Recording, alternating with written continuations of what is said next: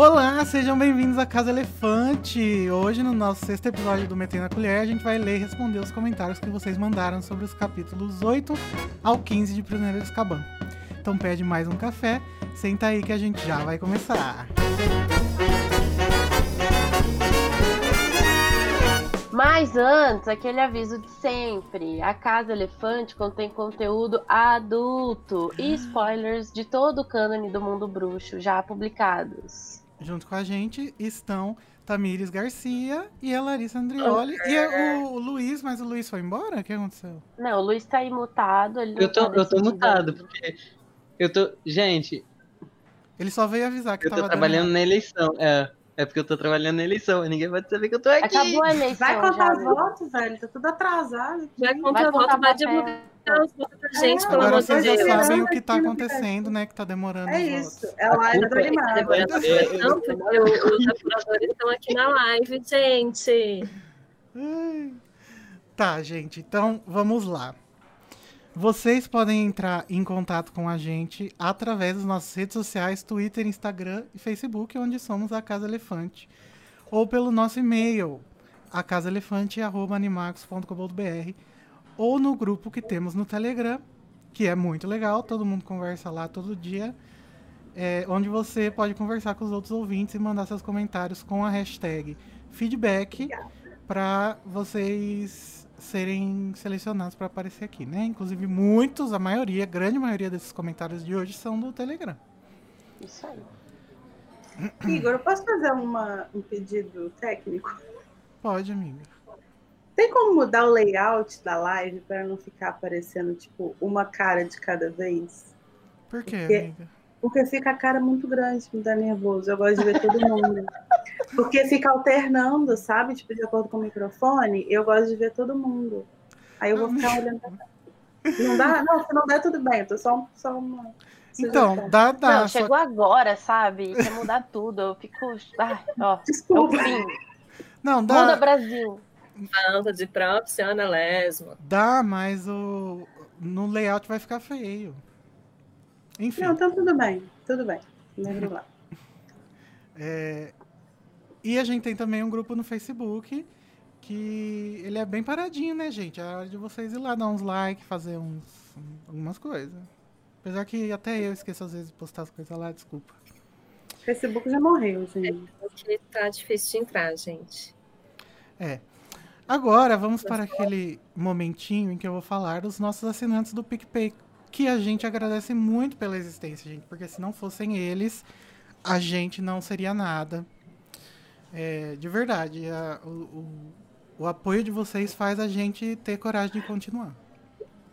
Então, ó, os nomes são Amanda Gomes, Bárbara Rosa, obrigado, Marlene Zenz, Maria Paula Teixeira Delgado, Gilberto Soares, obrigado, Luiz Henrique Silva, Karina Leal Antônio, Caroline Michelini, Mariana Caprioli, Mariana Borges, Gisele Oliveira, Guilherme de Biasi, Sabrina Brum Simões, Luciana Pitas, Nils Carvalho, Marcial Faria, Lauren Zanini, Marcos Mato, Vitória Cunha, Clarice Simão Quineto e Daphne Zilioto Carraro. Muito obrigado, gente. Deus abençoe vocês. Obrigada, Uau. galera. Inclusive, é, vocês que são apoiadores podem participar é, da, do nosso podcast. Se você apoia a gente, é só você mandar um e-mail para casaelefante.com que vocês vão ser chamados para participar, igual aconteceu com o Marcel Faria. Né? Vocês escutaram, né, esse episódio? Enfim, Sim. vamos para, então, as leituras, Nayara. Filha, você que começa. O primeiro comentário é sobre o episódio do Metendo a Colher 5 ainda, né? E é dele mesmo, Gilberto Soares, nosso apoiador. Ele disse: Eu fiquei completamente choquito quando falaram sobre o Harry Porco. Me bateu um estalo diferente. De repente, um estalo diferente. É incrível como os Simpsons realmente. Diferente. Parece uma música do Sandy Júnior. Eu pensei na Anitta, mas acho que tá, tá ali. Cara, cada... são épocas diferentes. aí, Anitta. Pode compor. É incrível como os Simpsons realmente preveem tudo, até mesmo o Harry sendo criado como um porco para o abate. Ai, gente. Mas aí eu pensei, Vai começar o Igor criticando essa frase daqui a pouco. Hum, Vou deixar pra outro episódio. Mas aí eu pensei, na, o filme deve ter sido lançado depois. Não. O livro do Relíquias da Morte e Simpsons, o filme, foram lançados no mesmo dia, 21 de julho de 2007. Gente. Coincidência? I don't think so. Simpsons é onisciente. mas essa frase do Porco Probate é do livro? É. Mozão que fala. Ah. Leu o livro, Lacrou, né, Igor? Gilberto, é Parabéns. verdade. Realmente, se a gente fizer assim, um, um- um se a gente alcançar, a gente chega nessa, nessa informação, né? Lacrou. Em 2024, a gente chega nessa informação aí. O próximo comentário é da Vitória Ferraz. Vitória com dois T's, eu achei chique. Tô ouvindo o último metendo a colher e divido do exato sentimento de contar os alunos de Hogwarts. Tem uma entrevista da JK que ela disse que tem cerca de mil alunos em Hogwarts, ou seja, mais ou menos 250 pessoas por casa. 152 por ano, totalizando 36 manos em cada casa. Não é só mano que tem, mas tudo bem. Eu acho que ela quis dizer tipo brothers. Parças. Parça. Talvez seja humanos, não? Humanista ela. Gostei. Eu parei pra entender também o rolê de head boy, head girl. Pra quem não sabe, é o monitor e monitor, monitora-chefe. Pois até duas semanas atrás eu não tinha entendido que era um casal por ano. Eu achava que cada casa tinha um casal. Que é o que eu acho que era. E aí parei comentário é muito complexo. Calma que vai chegar na parte de exatas. E aí parei para bater as quantidades também. A cada ano podemos ter três casos totais de monitores. Atenção, pessoal de exatas, bloquinho e caneta na mão. E alguém 24 faz as contas que monitores, a gente que não vai ser. mais dois monitores chefes que não eram previamente monitores. Isso inclusive aconteceu porque o Thiago não foi monitor e foi monitor-chefe. Ou 24 monitores mais um monitor-chefe que não era previamente monitor, mais uma pessoa que foi monitor. Ou 22 monitores mais dois monitores-chefes, sendo que ambos foram monitores anteriormente. Essa é a questão toda dos monitores. Mas por que, gente que ela tá tava- comentando isso? Ela- a gente falou do que no episódio? Não, eu nem lembro o que era. Na, Ela na real, Ela introduziu falando sobre a quantidade de alunos em É. Hogwarts. Mas essa quantidade já é confusa e a quantidade de monitores é mais confusa. Porque eu achava que era Ah. assim também. uhum, Porque são três, assim, quatro, não. Três do quinto ano, três do, não, Não, dois do quinto ano, Três dois do casais. ano, dois do sétimo ano. Isso. Então isso, seria seis seis Isso. por casa, por casa. Por ano. Vezes quatro, 24. Ótima. Aí, não sei mais se é assim, por quê? Eles não falam de vários monitores, por exemplo, eles falam Uhum. só do Percy. Eles não falam, tipo, monitores da Grifinória. É tipo, é o Percy. Eu não sei se são se essa, É. essa galera toda de monitoria, entendeu? Até quando vira Rony e Hermione, não fala se teve outros monitores. Porque pra mim, o- a questão de monitor é que existe uma dupla por casa e uma dupla que é para Hogwarts. Então seria um total de 10 monitores só. Que pra mim faz mais sentido, não sei, na minha cabeça. Então, Eu eu, acho- achava que era que nem ela falou no comentário, mas aí depois que você falou isso, eu acho que isso faz mais sentido. Eu não sei se pra mim faz muito sentido. É... Ah, não sei explicar. Mas assim, sei lá, tipo, por que que seriam. é, colo- Por que, que eles colocariam dois monitores do quinto ano, sendo que eles têm alunos que são mais velhos, teoricamente são, teriam mais responsabilidade, teriam mais é, autoridade, inclusive, Hum. pra, tipo, lidar com os outros, sabe?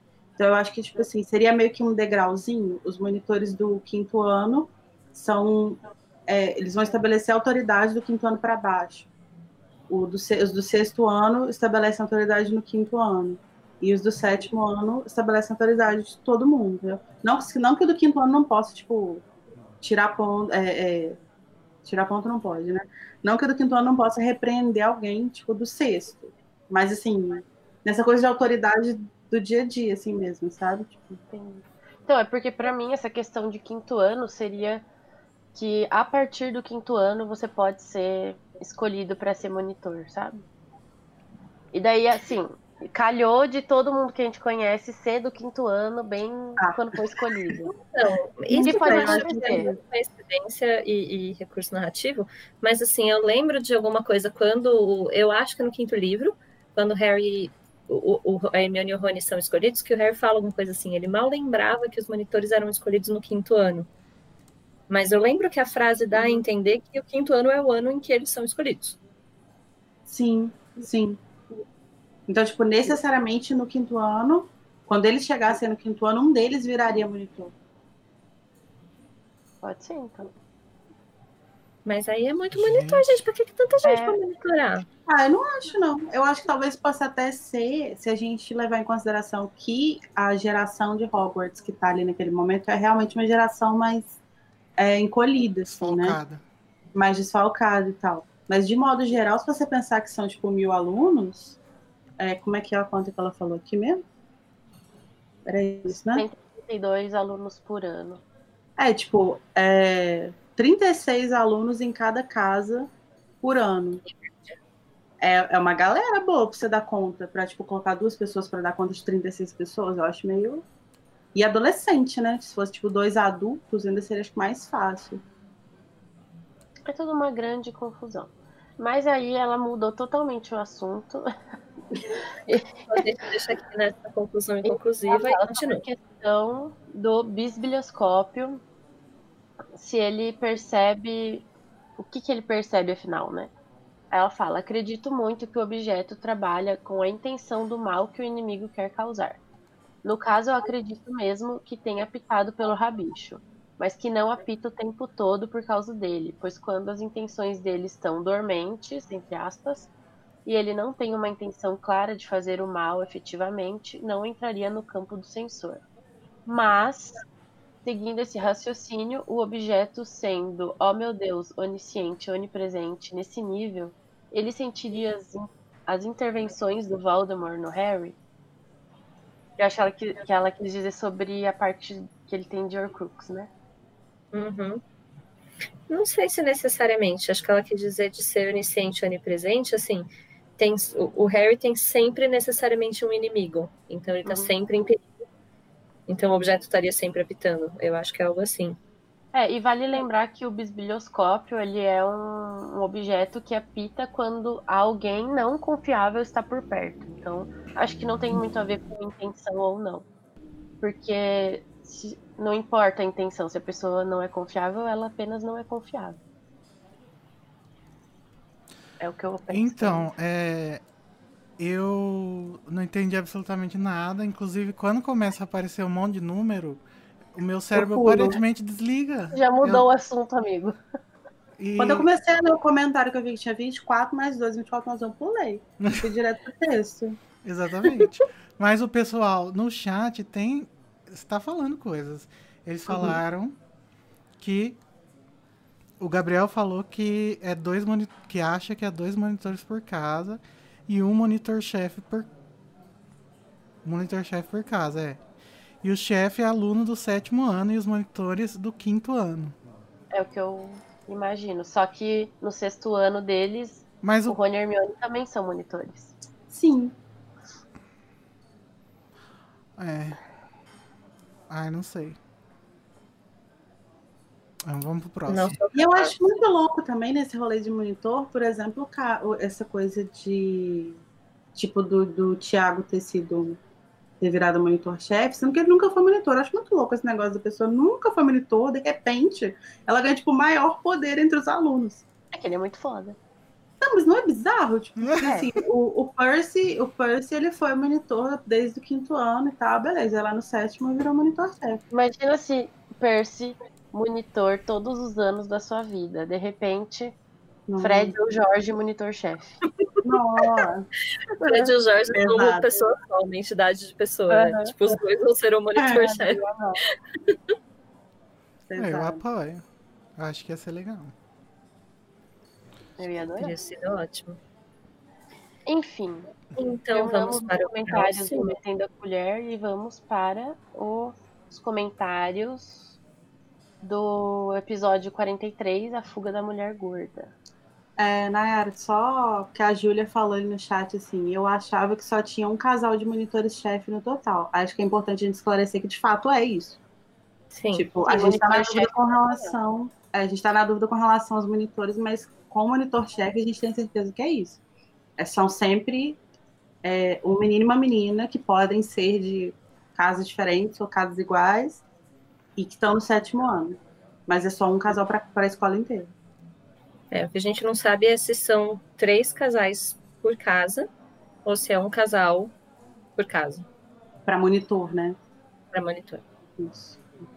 Nossa, muito difícil essa discussão, né? Vamos mudar de assunto. Gente, Não, a gente vai mudar de assunto agora, porque a Tamires vai ler o comentário da Gisele sobre a fuga da mulher gorda. então vamos lá. Na releitura, o Snape sair de costas da sala onde tava, estavam Harry e Lupin foi uma das coisas que mais me chamou a atenção. Porque, tipo, ele sabe muito bem que o Harry não oferece ameaça nenhuma para ele. Depois da análise da Larissa em capítulos anteriores, deu para concluir que ele ficou tão marcado pelo bullying que sofreu que se tornou um paranoico. A Larissa sempre são confiando, sabe? Enfim, sempre confiando que alguém possa estar debochando ou tramando contra ele, de forma que age sempre com agressividade e na defensiva, porque está sempre esperando o pior. Larissa sempre botando esse pano, entendeu? É isso aí. Tá Ah, eu funcionando, fiz né? meu serviço, eu fiz meu serviço. É isso. Vamos Posso deixar limpar homenagem.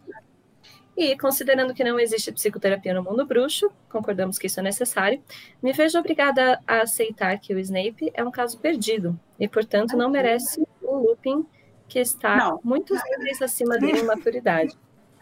Esse comentário se tornou uma coisa diferente muito rápido, Gisele. Acho que a gente não tá na mesma página, entendeu? Não sei, confusa. Ela- Tudo bem. aqui. Meu headcanon do porquê o Lupin foi contratado como professor é que foi justamente devido à fuga dos Sirius. O Dumbledore sabia da existência dos marotos, que o Lupin foi muito amigo dos Sirius e do Tiago e tal. Ele sabia que com essa fuga era só uma questão de tempo Harry ficar sabendo da traição que levou à morte dos pais deles, etc. E seria bom ter o Lupin em Hogwarts não só para proteger o Harry caso os Sirius tentassem invadir a escola, para chegar ao menino, afinal, sendo amigo do fugitivo, ele deveria conhecer suas táticas e ter mais chances no combate ou talvez poderia apelar para o lado emocional. Como também seria útil para contar toda a história dos marotos para o Harry, já que o Dumbledore é incapaz de fazer as coisas acontecerem ele mesmo.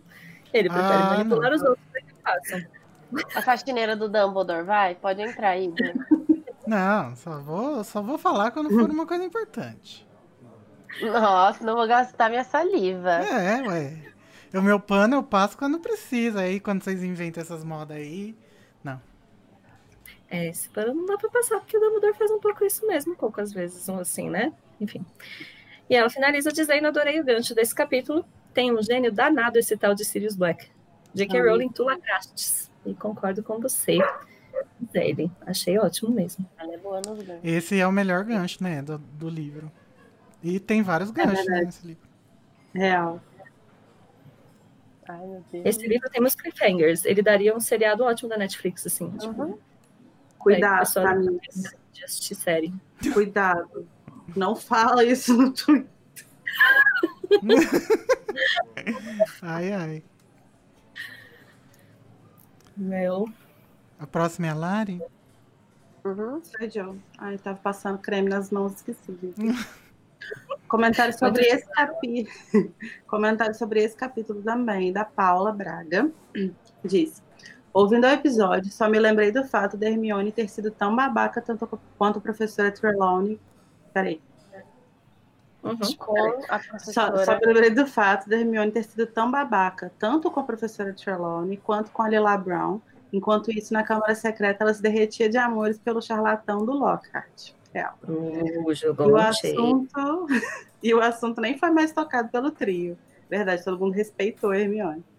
Se fosse no Brasil, os amigos nunca teriam esquecido do que aconteceu. Zoariam a Hermione até o fim, assim como Malfoy não faz questão de esquecer disso. E sobre o mau humor da Hermione, entendo o que sente. Estudos extras esgotam qualquer um, mas isso não dá o direito de agir como um babaca. verdade. Ah, direito eu- não dá, mas explica, né? Mas esse negócio da, da Trilone e do Gilderoy Lockhart, eu acho que. Eu, já, eu acho que eu falei isso em algum episódio, inclusive. Que eu Falou acho. justamente no episódio de Câmara Secreta, quando alguém mencionou, ah, mas ela vai fazer tal coisa com a Trelawney, é injusto, blá blá blá. Deus É. falou, mas lá em Prisioneiro a gente fala disso. E aí eu acho que você. Ah, então vamos falar. Eu acho que ela se sentiu tão traída pelo Lockhart que quando ela chegou no terceiro ano, ela tava assim com super. um super alerta ligado, sabe? Não vou confiar em ninguém. E aí acabou que ela entrou numa matéria em que ela, que ela não tem interesse, que ela acha que é charlatanice e juntou muitas coisas. Mas eu não sei se ela, porque ela não vai com essa postura com qualquer professor, ela vai necessariamente em adivinhação. Mas ela tem pouquíssimos professores que ela não conhece ainda, né? Professores Verdade. novos são a Trelawney, o Hagrid, mas ela tipo, já não conta com um professor novo, porque ela tá completamente tipo, tendenciosa. É, e as, as professoras que são a, a- A Sinistra e a Vector. A. Sinistra e a Vector. que aí são uma, aí eu acho que entra naquela discussão que a gente teve nesse capítulo de que eu acho que ela já ter, além dela já estar com essa coisa de tipo vou desconfiar um pouco dos novatos, acho que ela também tinha essa coisa de é, esse talvez esse viés que foi dado pela McGonagall um pouco assim, sabe? Eu acho que é bem possível que a McGonagall tenha soltado uma coisa, tipo assim, É. nossa, você vai fazer adivinhação? É, a e, menina é tão inteligente. e quando a Hermione ela se vê amparada pela opinião da McGonagall, que é uma pessoa que ela respeita, né? Ela meio, eu acho que ela meio que se sente no direito de ser babaca. né? O que é, de novo, o que É torna tipo bem péssimo uma professora falar ganha mal dos colegas. Ainda que ela diga que não fale mal dos colegas. Exatamente. É, Amada. O bully ganhando biscoito, não, mas não simplesmente ganhando biscoito, ele tá ganhando biscoito da pessoa que ele gosta, né? Da Aham. professora que ele respeita. sei lá. Mas não sei se eu diria que a Hermione é bully, assim. Não, eu quis dizer Não. só. ah, É outra. Ai, tipo, é ai. outra questão, assim. Sem né? paciência. É mais um, um respeito à, tipo, autoridade que o professor tem que colocar nas salas. Aham. E que eu acho muito complicado da gente. Eu não gosto muito da gente colocar o professor nesse, tipo, patamar absurdo, assim, tipo, que você não pode questionar nunca. Mas eu acho que existe uma forma de se questionar, sabe? E Uhum. que ali ela desrespeita qualquer tipo de. de Decoro. decoro, exatamente. Tipo, Você pode questionar se o professor se ele tá falando merda, mas é, é desse, desse jeito acho bem complicado. O próximo comentário é do nosso patrono, que participou no episódio do patrono, Marcel Faria, que está aí assistindo. Eu vi ele no chat. Oi, Marcel. Ele disse: Eu só queria dizer que não tenho nada a dizer, porque achei esse um dos melhores episódios da Casa Elefante. Nossa, seja pelas informações dos animais na aula do Lupin, as reflexões sobre a generosidade Weasley, ou pela química do pessoal que apresentou. Esse episódio está 10 de 10. Lacrando. Máxima. Quem que foi que tava nesse? Vocês lembram? Eu tava, acho que era eu, Code. Eu? A fuga da mulher tava- gorda? Lacraram, gente. Vão receber um aumento. Calma que, que a produção aqui vai descobrir pra gente. Calma aí. Descobre aí, produção. O É, Marcel o- tá o da mandando um oi lá. Ah, não, pera... É, esse é o da mulher gorda, né? Uhum. É, eu lembro que eu Da tava nesse episódio porque eu, medi, eu pedi pra trocar pra estar nele. Porque Ele é, é o episódio. Ele é o episódio Uhum. da luta dos Deus. Igor, Larissa e eu.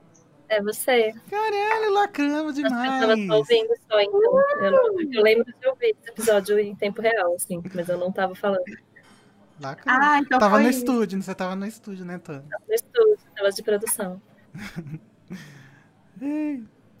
Foi só isso mesmo o comentário, Marcel. Obrigado, Marcel. O próximo comentário é da Denise Rodrigues. Oi, Ela Denise. começa com um detalhe. Tem algum professor funcionário de Hogwarts que é casado e tem filhos e família? Desculpa se tiver, não tô lembrando agora. Eu acho que não. Eu já pensei sobre isso, eu acho que não, e eu acho muito esquisito. Tipo, Hogwarts é um internato eterno para os professores de lá, sabe? É, mas a Minerva lá. foi casada, né, por um Não. tempo. É. Então, mas ela entrou lá e adeus vida social. Bom, Nunca mais. Se a gente for considerar o Neville, ele casa e vira professor.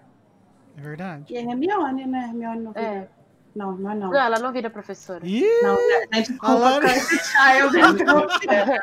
Tia. O Harry vira Gente. professor. Não. Ele não vira professor de defesa Não. das trevas depois que ele gente? Não. Não. Nossa, Lari, que isso? Ó, tá, tá vendo? É isso que dá ler fanfic Fumada? Desculpa. Desculpa. Gente, eu tenho certeza que tinha esse negócio de que ele tinha. É Nossa, possível, porque eu não sei se isso já foi discutido. Eu só, assim, eu nunca soube se depois que o Voldemort foi eliminado, né, da face da Terra, que não morto necessariamente, mas enfim, a maldição da, do cargo de defesa contra os artes das trevas sumiu ou não. Que eu acho que se não sumiu, um ano lá o Harry pode ter sido, entende? Eu acho que sumiu. Eu também. Porque. No meu headcanon não, não sumiu. No meu headcanon ele deixou lá como maldição eterna mesmo. Então, mas Só que se- talvez depois da morte dele os professores não morram necessariamente para sair do cargo. seria, mu- seria muito bizarro, né? Se as maldições que você faz continuassem até depois que você morrer. Lembra que o- quando o Dumbledore morre, a, o feitiço que ele fez no Harry para de funcionar, né? Mas a gente também Sim, tem. Aí, assim, se por exemplo você pega um objeto e enfeitiça esse objeto quando você morreu, aquele objeto volta a ser um objeto normal. Então, eu acho que tem regras diferentes para feitiços diferentes. Porque, por exemplo, a gente vê em. Eu não lembro qual livro, eu acho que é o Relíquias ou o, o Enigma mesmo. Que o Harry entra no quarto do Sirius e ele encontra vários pôsteres é, colados magicamente na parede, mesmo depois do Sirius ter morrido. Então, tem alguns feitiços que eu acho que continuam e outros que não. Não sei, na minha mente continua lá a maldição. Ele fez a maldição para todo sempre. Vai virar uma das lendas urbanas de Hogwarts daqui a 200 anos, sabe? Eu acho que talvez é, feitiços feitos em pessoas tenham uma durabilidade variável, sabe? Uhum. Pode ser. Porque é o que a gente tem de parâmetro. Tipo, esse caso do Sirius que o Igor falou são feitiços em objetos. E o outro caso que a gente tem é do, do Dumbledore que enfeitiçou o Harry. Então, É. Só um- uma coisa, a Alessandra Barbosa falou: acho que o Harry dá palestras. Ele é nossa, tipo o Harry tem O Ted, palestra convidado. de namoro, assim, cara. Aham, Ted, funcionário do como Ministério. superar sua infância complicada. Ai. Continuando o comentário. Não sei se é viagem minha, mas tenho a impressão de ter lido em algum lugar que a condição lupina do Lupin é um paralelo barra, barra, barra metáfora para os soro- soros positivos. Alguém se recorda disso também? Isso vai ser falado, né, no episódio Episódio. 53, É, capítulo 13, eu acho. Não, 18. capítulo 18, episódio 53.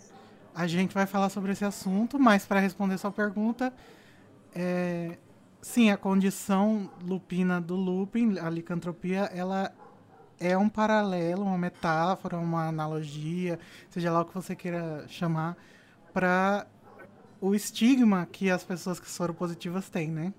Não necessariamente a doença, porque daí eu acho que seria bem problemático, porque tem licantropos que são escrotos, né? Mas é, é mais ao estigma, assim, do que a doença. Inclusive, a gente vai falar muito sobre isso no episódio em que a gente descobre mais sobre a infância e sobre a história do, do Lupin.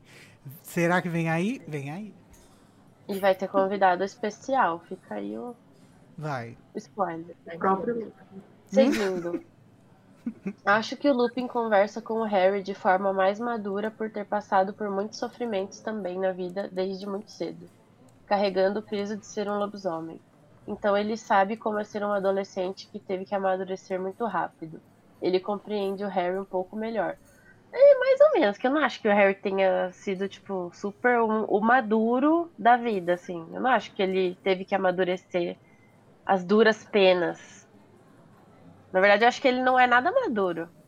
Não, depende, né? Porque não é tão simples assim o amadurecimento das pessoas. Eu acho que ele é maduro emocionalmente por causa dos abusos que ele sofreu e porque ele teve que aprender a lidar com isso.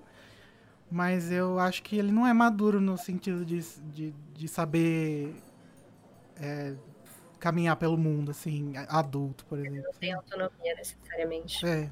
Maturidade nesse sentido. É, mas eu acho que ele é uma pessoa, por exemplo, que é muito mais maduro que o Ronnie. Em diversos sim. aspectos, né? Ah, Acho mas que aí é bem fácil, né? Né? Acho que nesse sentido faz. Faz sentido sim. Continuando. Sobre contratá-lo para ser professor, creio que antes de falar com Lupin, Dumbledore deve ter falado com Snape. Abre aspas. Tô querendo contratar o Lupin. Essa conversa é muito boa. Chega aí, mano. Tô querendo contratar o Lupin para dar aula. para dar aula de defesa contra as artes das trevas, mas preciso que você o ajude com a poção todo mês, fecha aspas. E o Snape Gente. responde. Eu amei que ela fez realmente um diálogo. Aham. É a fanfic pronta já. Ele é amigo do Sirius, que era aliado de Voldemort e fugiu de Azkaban. Você enlouqueceu? Oi? Eu contraí você, que era aliado de Voldemort. Dumbledore. Agora você quer julgar o Lupin? Snape, por favor, é um pedido pessoal meu. Confio em você para preparar essa poção. E o Snape, enfim, concordou, torcendo o nariz. Caralho, gente, eu amei essa fanfic. Diálogo mesmo. É, inclusive o Dumbledore falando, querido, não, era um pedido, mas mentira, era uma ordem. Vá. Eu tava só sendo educada. Era um pedido, não. Falou. Você não tem escolha, até porque lembra quando você era um bosta e eu te ajudei então? Chegou só a hora. Tirei da lama, querida. É.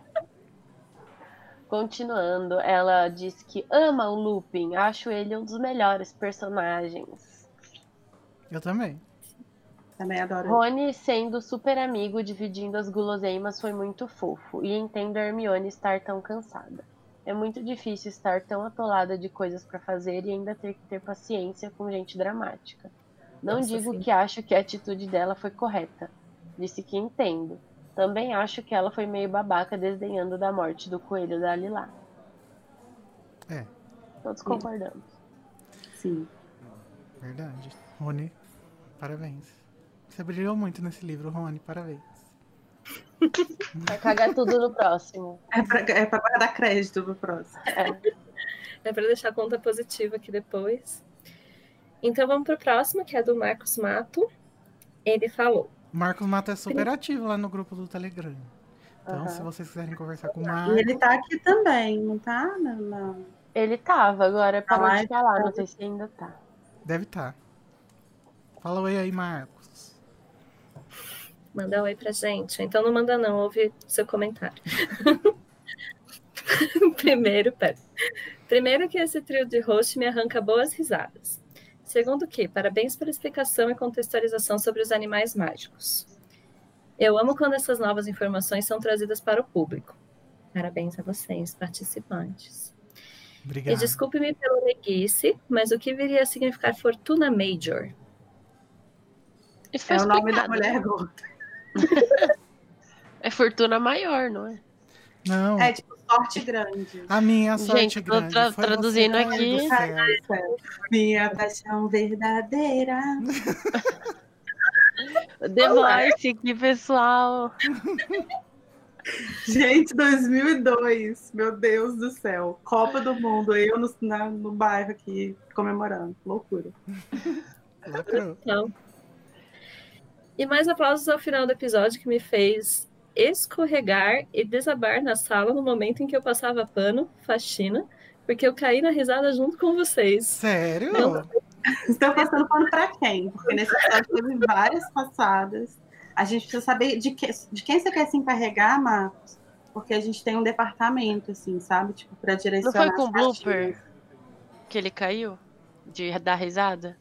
Porque Não foi sei. nesse episódio que a Larissa foi fazer o resumo e demorou mil anos, lembra? Não conseguia fazer. Ah, pode ser. Ai, Olha meu lá, o Deus. Marcos falou que é isso mesmo. Ai, meu Deus. Não sei se eu fico feliz ou peço desculpas pelo seu tombo. Passado. Ai, ai. o Vitor Sacramento disse: Oi, gente. Alguém mencionou que os meninos estudassem criar. Que... Nossa, gente, eu sou péssima hoje. Não, é... tá escrito errado mesmo. Alguém mencionou que os meninos estudavam criaturas em, em defesa contra as artes das trevas desde o primeiro ano. E eu lembrei que a primeira aula do Lockhart foi com criaturas. Depois que deu errado, ele começou a ler passagens dos livros dele em aula. Será que eles realmente estudavam criaturas desde o primeiro ano? E o Lupin. Será que talvez eles estudassem criaturas desde o primeiro ano? E o Lupin estava só tirando o atraso dos meninos? Tem uma cena em Pedra Filosofal no filme, né? Que a gente vê o Quirrell dando aula com um bicho nas mãos, uma espécie de lagarto. Adoro vocês, coraçãozinho. Eu a ah não, agora é assim, né? É, eu acho, eu acho que lá era só tipo o espírito teatral do, do Quirrell também com a lagarta, tipo vou ensinar vocês várias magias e várias coisas, assim, sabe? Não acho que era um é. bicho mágico, não. Então, porque no livro não tem isso de que ele tá com o lagarto na mão e o lagarto não é um bicho mágico, né? Então. Não, Mas... poderia ser outro lagarto, assim, tipo um lagarto especial. De fogo. É. Isso. Mas é eu acho que eles só quiseram, quiseram colocar uma coisinha na, pra ele parecer cool. E colocaram o lagarto. Um lagarto. É. Mas eu acho que tem um pouco a ver da parte de criaturas. A gente até falou isso no episódio. Que algumas criaturas sejam estudadas em defesa contra as artes das trevas, porque elas podem causar mal aos humanos. Sim. Então acho que tem a ver, mas não é só criatura, senão seria defesa contra as artes das trevas de criaturas mágicas. Contra as criaturas das trevas. É, e eu acho que também, de repente, até. Acho que não lembro se a gente chegou a falar isso, mas eu acho que talvez mesmo as criaturas possam, em determinados casos, aparecer nas duas disciplinas. Uhum. É, com tipo abordagens diferentes, assim, né? Sim. É, a Paula no chat está perguntando se o comentário dela foi lido. Foi sim, Paula. Depois você escuta o episódio lá no, no feed. É, inclusive, vamos dar uma olhadinha no chat, né? Que a gente nem viu ainda. Desde o começo, olha só. O Gabriel Martins, no começo, ele apostou que os participantes seriam Igor, Nayara, Luiz, Luísa e Carol Lima. Errou vários. Perdeu, Gabriel. Errou feio, errou rude. Só tem o Igor e a Nayara aí dessa listinha. É... Tô com inveja do Marcos que preparou um cappuccino, porque aqui está um calor do inferno e eu queria poder tomar um cappuccino também. Ah, eu também. Eu pensei até em fazer um chá, mas daí eu pensei, ah, vou fazer gelado, né? Porque tá calor. Mas daí eu procurei no Google, dá muito trabalho. Não. Deixa quieto. É só fazer com água gelada. Não é? Claro Tem toda uma é. coisa. Não, você pode fazer ele quente e colocar gelo. Não, não, não é só assim também. Enfim. Ah, não é. é... Não atualiza essa porra. O Luiz Felipe falou gostoso, acho que era pra mim, né? Porque só tava ouvindo eu. Daí teve aquela treta do áudio que ninguém ouvia ninguém. O Marcial Faria falou: tirem o Luiz do, do cativeiro. Deem voz para o garoto. ele nem tava aqui, ele entrou de intrometido. O Gabriel Martins falou que o, Lari... o cabelo da Larissa está lindo, Larissa. Eu vi, eu agradeci. Ah, Lacrou. O, Fiz uma equitação hoje. O Daniel Honório falou: Oi, bebês, oi, bebê. A Raquel Silveira falou que o Facebook morreu por causa do grupo, né? Ah, gente, eu, eu, tô, eu voltei pro Facebook, porque o Twitter, pra mim, que, que tem que morrer, entendeu? É, o Danilo falou: Igor engatilhado com o porco pro mate. Eu fico engatilhado com isso. Ele disse que gosta dessa frase, tá errado. O Jonas disse: como é bom ver os rostos do pessoal que a gente ouve. Eu acho sempre uma experiência estranha ver os rostos das pessoas que eu ouço no podcast. O Danilo Borges disse que a Tamires, na hora dos cálculos, ficou a própria Nazaré. Que ele quer esse GIF. eu não duvido. eu também quero. É... O resto, acho que a gente leu. A gente leu alguns, né? Uhum. Ah, a Lorena falou que saudade que eu tava de ouvir vocês. Maratonei a Casa Elefante e ouvi todos os episódios em duas semanas. Arrasou. Lacrou. É, quando Lupin se tornou professor de Hogwarts, ele já, está, já estava casado com a Tonks? Nossa, não. não. Ele nem conhece ela ainda. Ele vai Ele conhecer a conhece. Tom só no quinto Ela nem existe ainda, J.K. Rowling nem inventou ela. É, ela Ela nasceu ainda no mundo de Harry Potter. A, a Paula Ferreira disse que a sobrinha dela tava jogando Among Us e, foi, e ela foi impostora, por isso que ela se atrasou, entendi. Postura. Eu adoro ser impostor. É, a Juliana Pacheco disse: Eu sou uma nova ouvinte da Casa Elefante e eu conheci vocês por causa da Larissa. ah, tá, por isso tá rindo. né? Eu, eu tô rindo porque eu tô lendo o comentário dela. Amo a Larissa por ela ser a passadora oficial de pano do Snape, kkk. Mas estou amando todos vocês também. Ai, obrigada, Juliana. Raquel Silveira disse: faz gelado, gente, faz o cappuccino gelado. É pra você, Larissa, pra você fazer o cappuccino gelado. Mas Seria aí, no caso, um frappuccino. Raquel. É. Tem, tá, tá em falta, tá difícil aqui, sabe? É. Mas tudo bem. Eu tenho uma água aqui. E quando tá calor, dá preguiça, né? Segue aí o comentário. O próximo comentário é do Thiago Andrade. Ele disse: Buenas pessoas. Acho que ele queria escrever Buenas personas, né? Inclusive no comentário anterior. Buenas, pessoas. Tipo, e aí, pessoas? Eu entendi, tô zoando com ele. Esse é o meu primeiro. Seja bem-vindo, Thiago. Mas parece que eu conheço seu nome. Muito fã de vocês. A respeito do que foi dito no último episódio, A Fuga da Mulher Gorda, eu gostaria de acrescentar algumas coisas. Quando vocês debateram sobre o fato do Lupin ter humilhado o Snape na aula com o bicho-papão do Neville, a culpa não é do Lupin que o medo do menino seja o Snape. Esqueceram de comentar que o nome do feitiço é ridículo e, pela sua própria definição, o intuito é ridicularizar o seu medo e torná-lo leve, engraçado? Não teria como Neville enfrentar seu bicho-papão de outra forma que não seja ridicularizando seu medo. Mas calma, Thiago. Não, a gente não tá falando que é culpa dele o. Não, não sei. Ai, esse mas pano já foi passado.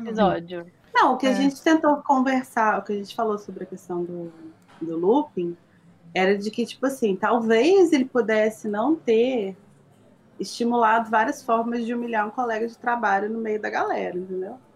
Mas assim, de fato, ele não teria como saber que o, que o bicho-papão do Neville era o Snape, mas ele perguntou na hora, então ele podia, sei lá, ah, então você pode, já que você, já que o seu bicho-papão é o Snape, você pode ir pra lá? Fim da fila?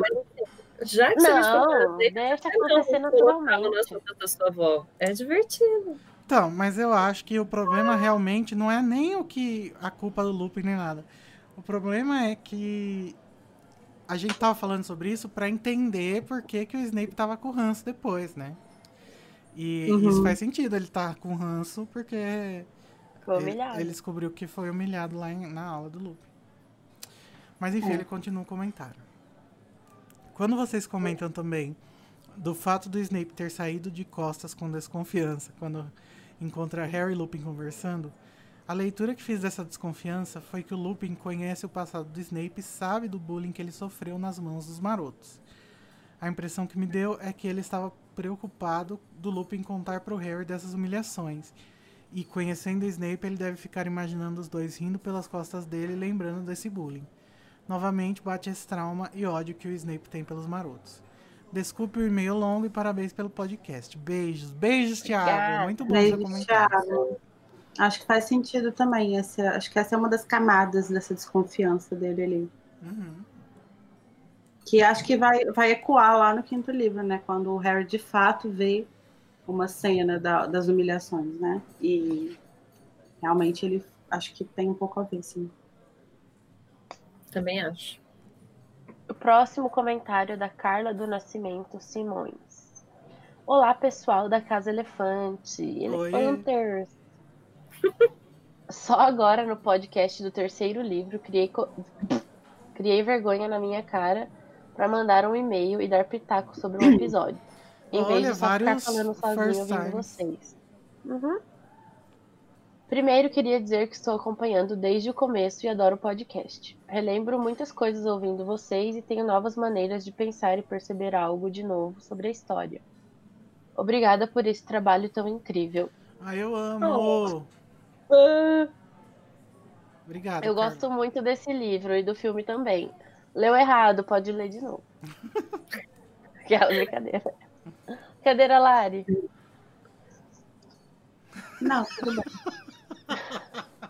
É porque eu fiz uma cara aqui, porque ele falou do, filme também. Tipo assim, gostar do livro é nós, mas Eu gostar do filme. Eu desconsidero o filme. Sobre o Rony comprar os doces, acho que é bem coisa de amigo mesmo, pra consolar o outro. Risos. Percebe-se que Hermione comprou junto, né? Sim. Comentei isso no episódio, inclusive. Fiquei pensando que sempre o Harry quem tem dinheiro pra comprar coisas. Deve ter sido legal pro Rony ser essa pessoa ao menos uma vez. RS, RS. Acredito que eles devem sim ter alguma mesada, mesmo que pouca, porque deve ser algo cultural nesse país, nesses países, não? Sei lá. Bom, eu não sei porque eu nasci born and raised no Brasil. não sei passar essa informação. Você não foi alfabetizado em inglês, né? Não fui, mas na cultura, né? não foi na cultura inglesa para poder passar essa info. Seguindo, também fiquei pensando se os Weasley são considerados pobres porque são pobres de fato, para a média dos bruxos, ou é só porque eles têm muito, muitos filhos, para a média dos bruxos. Acho que tudo. Acho, que, o ter fato deles terem ajuda, né? muitos filhos ajuda a, a não ter tanto dinheiro. Mas acho que eles realmente são tipo, mais pobres do que a média também. Sim. Mas é que no caso deles, tem a questão de eles serem, de eles não serem uma família rica, né? Uma Aham. família considerada nobre. Não, Tradicional não bruxa. só tradicionalismo, porque eles são puro sangue, né? Mas eles São. não são nobres. Então, eu acho que a questão socioeconômica influencia aí de alguma forma. Seguindo.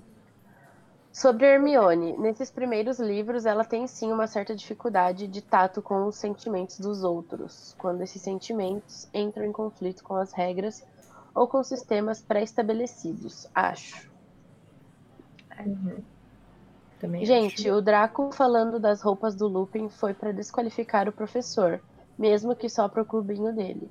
Comparar as roupas do Lupin com o elfo doméstico foi o que ele considerou mais humilhante, visto como os elfos domésticos são tratados pela maioria dos bruxos. Mas é exatamente isso, né?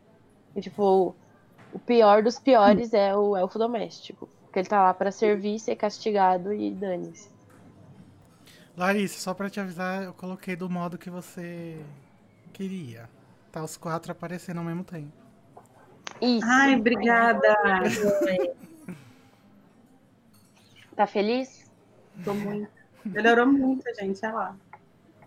Queria deixar registrado que Snape Drag do episódio 42 foi o auge. Snape deve ter ficado revoltado, mesmo que o Dumbledore colocou o Lupin de professor. Ele achava que não veria a cara de nenhum dos marotos nunca mais. Aí veio essa. E ele descontar a raiva do passado em alunos, que nada tem a ver, não é de se espantar, e acho que o Neville é aquela pessoa que não vai se queixar com ninguém. Aí ele se aproveita mesmo.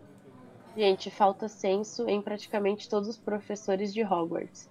Será que o Lupin tinha total noção que o Snape iria reagir assim com um aluno? Mas se ele tivesse pensado um pouco mais e lembrado do histórico dele, não teria feito a brincadeira, né, gente? Nossa, É, ele é tudo rápido, né? Não. Não sei. Mas Acho se ele tivesse pensado um pouco mais e lembrado do histórico, ele não teria feito a brincadeira. É, não sei. Acho que faltou um pouco de tato. Né? Acho que Mas não foi assim- uma brincadeira, na real. É, Mas- mas assim, sei lá, acho que mistura um pouco de várias coisas, assim. Acho que faltou um pouco de tato do Lupin. Mas ele também, tipo, há quantos anos que ele não vê o Snape, sabe? Tipo, não sei como que ele imaginava que ele reagiria. Talvez ele achou que ele não reagiria tão assim. Tipo, só ia ficar meio de cara fechada, sabe? Não sei. Não sei se dá para ter noção do, do quão profundo é o, o rancor do Snape no coração. É, e, e- e, tipo assim, acho que se o Lupin convivesse com ele, acho que ele conseguiria dimensionar isso menor, melhor. Eu acho que ele vai dimensionando isso depois que eles voltam a conviver. Né? Mas nesse primeiro momento, assim, tipo, não, não dá pra coisar. Mas eu ainda acho que teve um pouco de falta de tato, mas também entendo que faltou meio que base pra entender como que seria ali. Gente, a Raquel falou. A Raquel falou no chat aqui. Gente, o Snape precisa aprender a rir de si mesmo. É como diz a Marília Mendonça. Supera. Ai, passado. As referências, gente. Seguindo Então. o comentário. É, eu acho que o Snape precisa aprender a rir, a rir de si mesmo também. Mas isso faz muito parte da construção dele, né? Do fato dele, dele se Sim. levar a sério. É, acho que, é, é, enfim, eu acho muito complicado da gente falar que a pessoa tem que. Eu sei que a Raquel tava brincando, tô, tipo, brigando com ela. Mas eu acho muito complicado a gente pensar que as pessoas têm que. Ah, você tem que rir de você mesmo, você tem que superar, sei o quê, sendo que cada pessoa vive esse processo de uma forma muito particular, né? Então, acho que certas coisas podem funcionar para mim que não vão funcionar para Tamires, que não vão funcionar para o Igor, que não vão funcionar para Nayara. Então, é, é diferente, assim Uhum. nem, os processos não são lineares e nem são iguais. assim. Uhum. Porém, Snape precisa superar, mesmo assim. Não, eu acho que o Snape precisava fazer terapia. É, Ele precisa da terapia, ele precisa de muito tempo de terapia.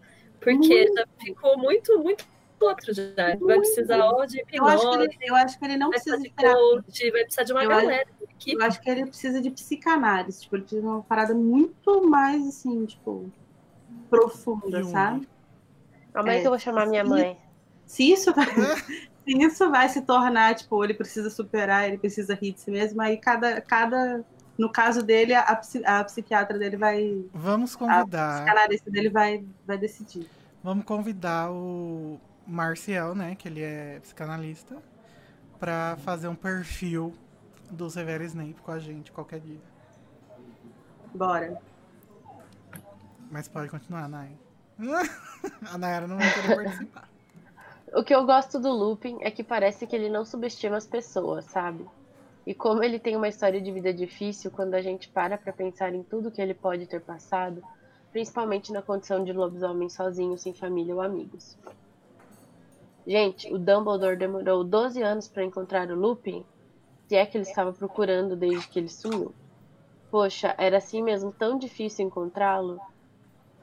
Então, acho que na verdade quem demorou foi a J.K. Rowling mesmo. eu O Dumbledore nem tava procurando ele. mais da vida quando ele não está sendo professor. Como ele, como ele ganha dinheiro? Não ganha, Acho né? que não ganha, né? Deve viver de algum tipo de herança, alguma coisa. É. Nossa, pegado. E vai pelo que, que acho que deve ser pouco, inclusive, né? Porque, tipo, ele Uhum. parece ser. A família dele não parece ter, tipo, grandes posses e tal. Uhum. Mas, gente, como viver sem, sem poder trabalhar de forma alguma? Eu não sei. Bizarro, né? Amiga, mas eu acho que tem alguns. algumas pessoas em situações análogas, assim, na nossa sociedade, que não podem trabalhar simplesmente. Sim, sim. Mas difícil. Uhum. Tô só reconhecendo as dificuldades disso. De fato. Será que tem auxílio? 600 reais? Tem sim, porque o, o Ministério da Magia é super comunista. Óbvio. Claro. Seguindo. Ainda, né? Acabou? Como? Enfim, vou parar por aqui, senão o textão fica ainda maior. Desculpa, desculpa para quem tiver que ler. Porque escrevi demais. Adorei o episódio, já esperando pelo próximo. Gente, Tá é, desculpada. tá acontecendo um enaltecimento nosso lá no chat. É verdade. O Marcos Mata disse: a, a gente ama Harry Potter e é o que nos reúne aqui no grupo, mas tá faltando uma fanbase, fanbase desta equipe linda do Animagos. Eu concordo. Inclusive, a gente vai lançar uma, uma um K-pop group. A gente vai lançar músicas. E aí vocês, vocês vão poder abrir o- a fanbase. Olha que Verdade. delícia para um domingo à noite, melhor que Netflix. Nossa, adorei. Netflix. Chama a gente. E o Thiago José disse que é muito fã do projeto e que nós somos muito feras. Uau! Olha só que projeto beleza, meu Deus. Tá, agora É, então. Fala. Rapidinho, Nayara, porque você pulou um um trecho do comentário do. Pô, Da Carla? Maria. Não, foi só uma frase, mas é que é uma frase muito importante, porque eu até peguei um ornamento na minha parede aqui, sabe? Só para atazanar a Carla, porque ela disse que não tem psicológico pro meu chip. E eu queria oferecer para ela essa imagem aqui, tá? Só para reforçar. Gente, E é isso. alguém nos protege da Larissa. Feita pelo Daniel Filho. Feito pelo Daniel Filho, gente. Independente de você gostar ou não desse chip, olha só.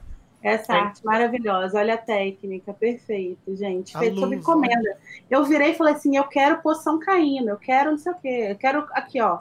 São dois, baseado em dois emojis, aquele emoji safado e aquele emoji que tá, tipo, com a cara vermelha, sabe? Então, perfeito. Se você quer.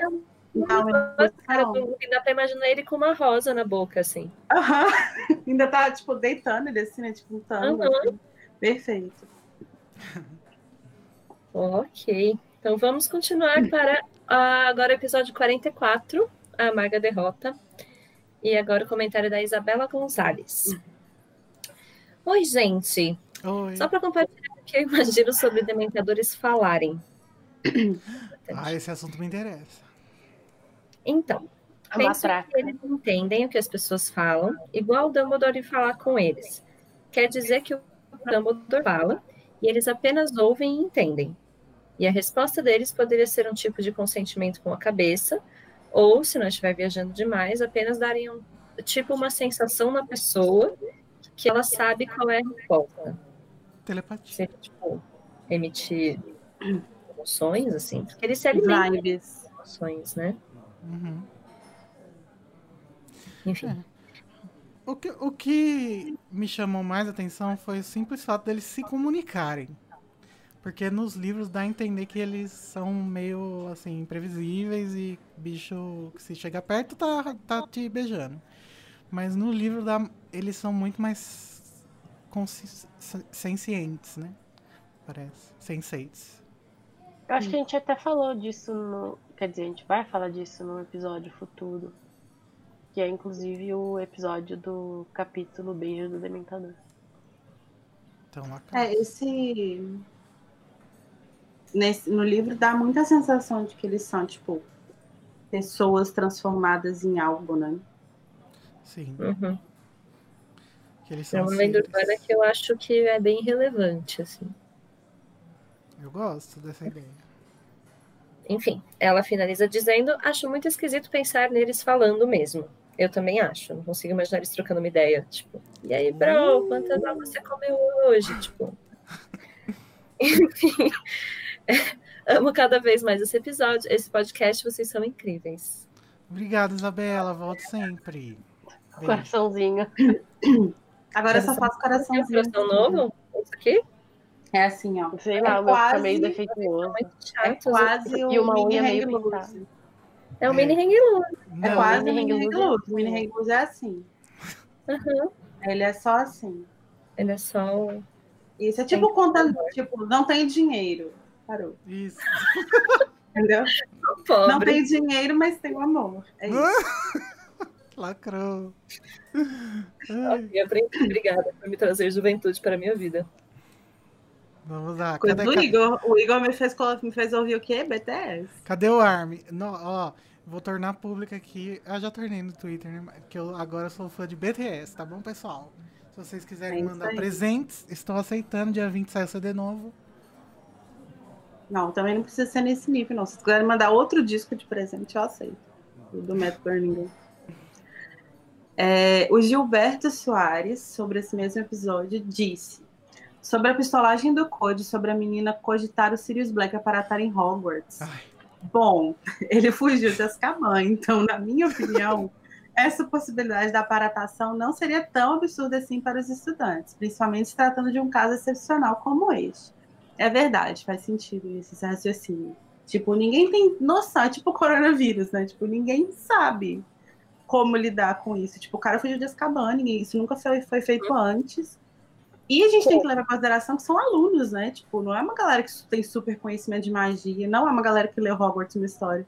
Então, Ninguém na escola deu Hogwarts uma história. Hermione. Hermione. É. E o Code, né? A Sucode tem muita cara de que leria Hogwarts uma história, né? Leria. Tipo, que entrar na escola já sonho. Ai, é bom ter a imagem aqui que eu posso revirar os olhos para as coisas que o Code fala. No podcast não tem essa opção. Não, tem, só que ninguém vai ver. É. É, Cadê ele? Ele disse que ia assistir. Tá assistindo o Code. Duvido. É, o Marcos Mato fez uma pergunta pra gente lá no chat. Onde a gente mora? Eu moro no interior de São Paulo, Lençóis Paulista. A Rio de Janeiro em São Paulo. A Londres no Brasil. E o planeta Terra na galáxia. Galáxia. Não deu pra entender. Melhor cidade. Eu moro em São Paulo, capital não é a melhor cidade, já admito. Eu moro Eu em moro- Curitiba. Eu moro na cidade da facada maldada, Juiz de Fora. Poxa, Lairilson. Não fui eu, fora. tá, gente? Não tive nada a ver com isso. ainda tem as suspeitas de que Larissa estava envolvida Não tava. psicologicamente. Não, senão teria dado certo. A Binha é brincadeira. A BIM é mais capaz que o FBI, tá vendo? Que é a BIM. A BIM deve estar fechada essa hora. É verdade. Então, Eles estão contando votos também. Colocaram todo mundo pra contar voto. Aham. É, Tá, o próximo comentário é da Jamara Lopes e ela disse: Oi, pessoal da Casa Elefante. Oi, meu nome é Jamara. Eu acho bonito esse nome. E é a primeira vez que apareço por aqui. De outro, mais um, gente. Volta Quero dizer que a única coisa de ruim com o podcast é o fato de eu não ter encontrado vocês antes. Ah, que bonito. Me emocionei. Quero dizer. Ah, não, isso já li. Já pretendia fazer a releitura de Harry Potter e uma coisa que, me, que sempre me deixava triste era não ter com quem conversar sobre. Pois entra lá no grupo do Telegram, Jamara. Sim. Que eu me lembro, acho que você não tá lá. Agora, aguardo ansiosamente os episódios. Custei chegar aqui porque tava lendo e maratonando, mas agora vou seguir juntinho com vocês. Parabéns pelo trabalho. Obrigado. E o para quem quer entrar lá no grupo é t.me barra o grupo elefante. Não percam. Mas ela continua falando mais sobre outros episódios. Ela disse sobre a amarga derrota. Quanto à aula de defesa contra as artes das trevas, a lógica do Snape funcionou porque a Hermione descobriu que o Lupin é um lobisomem. Só que o resto dos alunos ficaram reclamando e não fizeram a redação pedida pelo Snape, então não descobriram. O que prova materialmente que o Snape é um bom professor. Ai, pronto, olha lá. Não, gente, brincadeira. Obviamente. Toda, toda a didática. Amei o, amei o Rony defendendo a Hermione no livro, mas no filme a relação dos dois é tipo, eu gosto de você, por isso vou implicar com você. Aff. O Steve Clovis queria que esse chip não tivesse acontecido. Pena É. que ele não tem esse poder, né?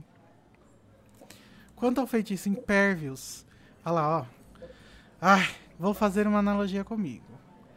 Eu sou estudante de canto e quando alguém me pede para cantar alguma música que eu não conheço, as pessoas dizem: Nossa, mas você não conhece essa música? Ela é tão famosa. eu amei. Deve É tipo quando chegam pra quem faz letras e falam, mas o que, que significa tal palavra? Tipo, Tem, a gente sei. tem cara de dicionário, né? Você fez letras, você colocou um dicionário dentro da mente. Pois é, gente. Quem fez letra só mas sabe tem, as tipo, letras. dicionário 1, dicionário 2, dicionário 3 na faculdade? É que a gente aprende só as letras, não as palavras, gente. É, Desculpa. ela só... Quantas letras tem? 26, não é? Nem isso. Ou esse... 24, não? Não sei. Enfim. A Larissa tá contando. Tô não, eu tô vendo a apuração. Não atualiza essa merda. Ai, gente, não atualiza essa apuração. Provavelmente ninguém que eles conhe... conheçam que jogava quadribol usou esse feitiço antes. Acho super aceitável. Eu também, o, o Jamara. O Code, ele, ele implica. Ele lê com a intenção de achar uma coisinha que ele vai im- implicar no episódio. Eu tenho certeza. É, eu acho que a questão, assim, o problema que às vezes eu, me, eu fa- dou umas, faço umas coisas de code assim também. É que a gente tá lendo com tipo quantos anos de, de tipo bagagem de Harry Potter a gente tem, sabe? Então, quando você vai ler, tipo, é lógico que você tem muito mais conhecimento do que a Rowling quando ela tá escrevendo o livro, se bobear, sabe? É. Então, tipo, normal isso acontecer. A Mas então a é gente tem que, de tipo, Harry Potter. É, a gente tem que se. Quando a gente vai ler certas coisas, a gente tem que, tipo, colocar, tentar vestir uma capa de, tipo, inocência do universo Harry Potter, sabe? Uhum. Susan Santana. Quan- Quanto a, Ah, não, essa parte eu já li. A, ah, já li essa também. Provavelmente. Achei. Obrigado, Tamires. Novamente, parabéns pelo podcast. Desculpa o textão. Beijos sonserinos. E os gente, olha a? Paula. Os Olha a Paula, ela falou que ela passou a poucos metros da facada maldada, gente. E você, Lari? Mas o que você estava fazendo lá, em Paula? casa. Eu fui, eu era faca. A Paula era bolsominion, é isso mesmo? Não, ela tava indo. Venha pra pra luz, lugar. Paula. É, o fim do comentário da, Jam, da Jamara é. Os feedbacks estavam no meu celular, esqueci de mandar, então deve ter uns e-mails meus na sequência. Tem mesmo, aguardem. Agora a gente vai para o próximo episódio, que é o episódio sobre o mapa do maroto. Com- Não, o coração tá errado. Não, amiga, ainda tá errado. Eu amo o conceito desse coração. achei mais- achei A mais Tamires amoroso. fazendo coração. Eu ângulo errado. É assim, amiga. Parece meu sobrinho. Pede pra ele fazer coração, ele faz assim, ó. Você acha que vai ser um coração? É um coração de cabeça pra baixo, assim. É que eu gosto desse porque esse aqui pode pulsar. ó. É o símbolo do Airbnb. assim. Então, o primeiro comentário do- sobre o mapa do maroto é do Léo. Léo sem sobrenome. Ótimo episódio. Muito obrigada. Hermione sempre sensata. Além de todo o estresse dos estudos, ainda tem que lidar com a dor na coluna de carregar a sensatez toda nas costas. Ah, Ou na costa, como diria Code. Olha, Ele, ele é meio. É, puxa-saco do Code. olha. Adorei olha. as questões levantadas sobre o mapa e também os exalta Lira. Que concordo. Tamiri, segura minha mão, amiga. Me identifiquei. Por um bom tempo, chamei a loja de doces de Dedos Demel. Obrigada. Depois foi me tocar que era Dedos Demel. tônica nessa palavra. The Dog, the Mel. Não, não dá pra pronunciar, é muito difícil. Eu Ele tenho, uma leve, eu tenho uma leve impressão de que eu também não, não sabia ler, mas eu acho que eu nunca tentei falar. Só depois que eu já sabia que eu, fa- é que que eu podia fala mentalmente. Aí mentalmente eu falava the Mel. Não, não Amiga, saía, quando não eu vejo- nada. Quando eu vejo uma palavra que eu não sei a pronúncia no livro, eu pulo ela. Por isso, às vezes, eu nem, eu nem le, eu não, eu não lembro o Eu nome. foco Quando, no começo, dedos. Quando o nome é muito comple- complicado, eu só decoro se ele for, tipo, muito recorrente, porque senão, foda-se. Ele Enfim, finalizou o comentário boca. falando: Code, meu crush, vamos se beijar? Fica aí. Hum, Igor, Olha o probleminha. Ué, eu, o nosso relacionamento é aberto, né? Ué. Alguém outro dia me falou assim: eu sou muito monogâmico, me desculpa. Não, mas ele, quer, ele não quer que seja monogâmico. monogâmica. Hum. Ok, então vamos ver o que, que Mai Reis tem a dizer. Tipo, eu vejo a Hermione como aquela adolescente que, por, muito por ser muito madura para a idade, acaba recebendo responsabilidades de gente grande, entre aspas. Sem necessariamente ter maturidade real para aquilo, sabe? Tipo a, normalmente, irmã mais velha, que fica responsável de cuidar dos irmãos mais novos para os pais poderem trabalhar. Acho, na real, bastante problemático essa figura ser exercida por uma mulher na história, dando um reforço a esse estereótipo machista de que a mulher vai cuidar. Tem uma professora de psicologia na UNB que estudou isso, chamamos de dispositivo de funcionamento materno. Enfim, é péssimo herói. Eu concordo. Eu também acho problemático. Amei que Mai trouxe até referências bibliográficas. Aham. Arrasou. Eu amo os ouvintes que, eles trazem referências. Obrigada. Também Arrasou, depois da Mari. patada que a Nayara deu no primeiro lá, né? É, não foi patada. Foi uma requisição. Enfim, continuando. Esse capítulo me deixa meio triste, sabe? Todas essas descobertas que o Harry tem de forma torta e toda essa construção da relação do Remus e do Harry, para mim é tudo. Porque eles constroem uma relação de confiança sem nem precisar do Lupin se revelar para ele. Eu também acho isso muito bonitinho. Mas durante o episódio me surgiu uma dúvida. O lobisomem se transforma durante todas as noites da semana da lua cheia? Outra, ele passa, ou ele passa o dia transformado, ou só durante a noite? A gente não sabe Enfim. de nada. Porque depois a gente não sabe nem. Porque, porque tipo, já tá à noite, o Lupin passa. Ele sai do castelo, entra na, no buraco do salgueiro e só vai virar é, lobisomem a hora que o, ele tiver contato com a luz da lua. Uhum. E não fica muito claro como funciona. Eu acho que não tem uma regra, não. A gente até comentou isso no episódio que vai sair futuramente, mas que o que dá a entender é quando realmente meio que o raio da lua toca nele, sei lá, de, de uma forma meio simbólica. Direta. assim, né? Eu acho Pra que dizer é. que amor não se acabe. Mas, mas, mas ali que você perguntou, durante todas as noites da semana de lua cheia, isso eu acho que sim. Porque ele tem que tomar todas as noites. Inclusive o Snape fala que, ah, nessa noite você não tomou, não sei o que lá. Uhum. Sim, eu acho que sempre que a lua tá no céu, ela pode nos tocar. Então, Pra dizer amor. toca no mar, amiga.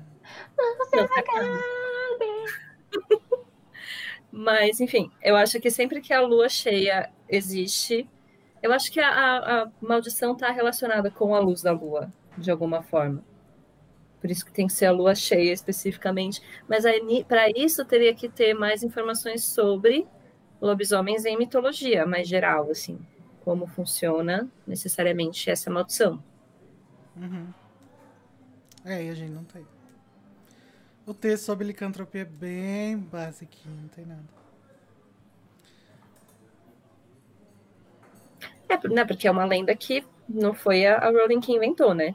Então deve ter regra de relacionamento que tem, precedem ela. Foi a Sandy. Gente, será que a lenda tem a ver com lobisomens? O Júnior é um lobisomem. A Sandy é a lua. Tá tudo conectado. Dark. Vai lá, leu do Marcial. Marcel disse que Hermione nesse livro está muito autocentrada. Verdade. Compreendo a imaturidade, mas eu teria dificuldade em conviver com alguém que consegue achar um problema em tudo. Não vou nem falar nada. Boa analogia. Boa analogia com a função psíquica do id, ego e superego. But Hermione aqui não ajuda o Harry a ponderar nada. Ele é um superego car... Ela é um superego carrasco que aponta os problemas de uma forma a gerar culpa e não reflexão. Sobre a questão do Salgueiro Lutador, penso que, dada a urgência da necessidade dele, acredito que ele tenha vindo já maiorzinho, conseguindo fazer a função de proteger a entrada. Sei lá quanto tempo poderiam esperar ele crescer antes da próxima lua cheia. Real. Uhum. É. Outro ponto. Pode, desculpa. Não, acho que não faz sentido você botar uma muda no buraco pra É. esconder o buraco. Sim. Sim. Só um comentário antes de continuar. Adoro quando o Marcel traz reflexões psicanalíticas. Ah, eu também. Outro ponto é regra de gente boa indo tomar uma com o cara que mandou ele para Azkaban.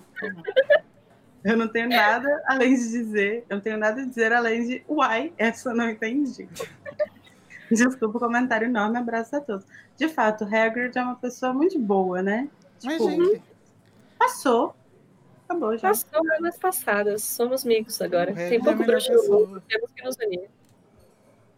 é, mas é bem curioso, né? Você perceber, né? Que ele tá ali tomando um- uma breja. com- com coisa. Mas como assim comentário enorme, Marcel? Tem dois Tá parágrafos. de boas. Pode mandar mais. Por exemplo, o próximo comentário já é muito maior. É. É a da Paula. Agora, Paula, você que esperando.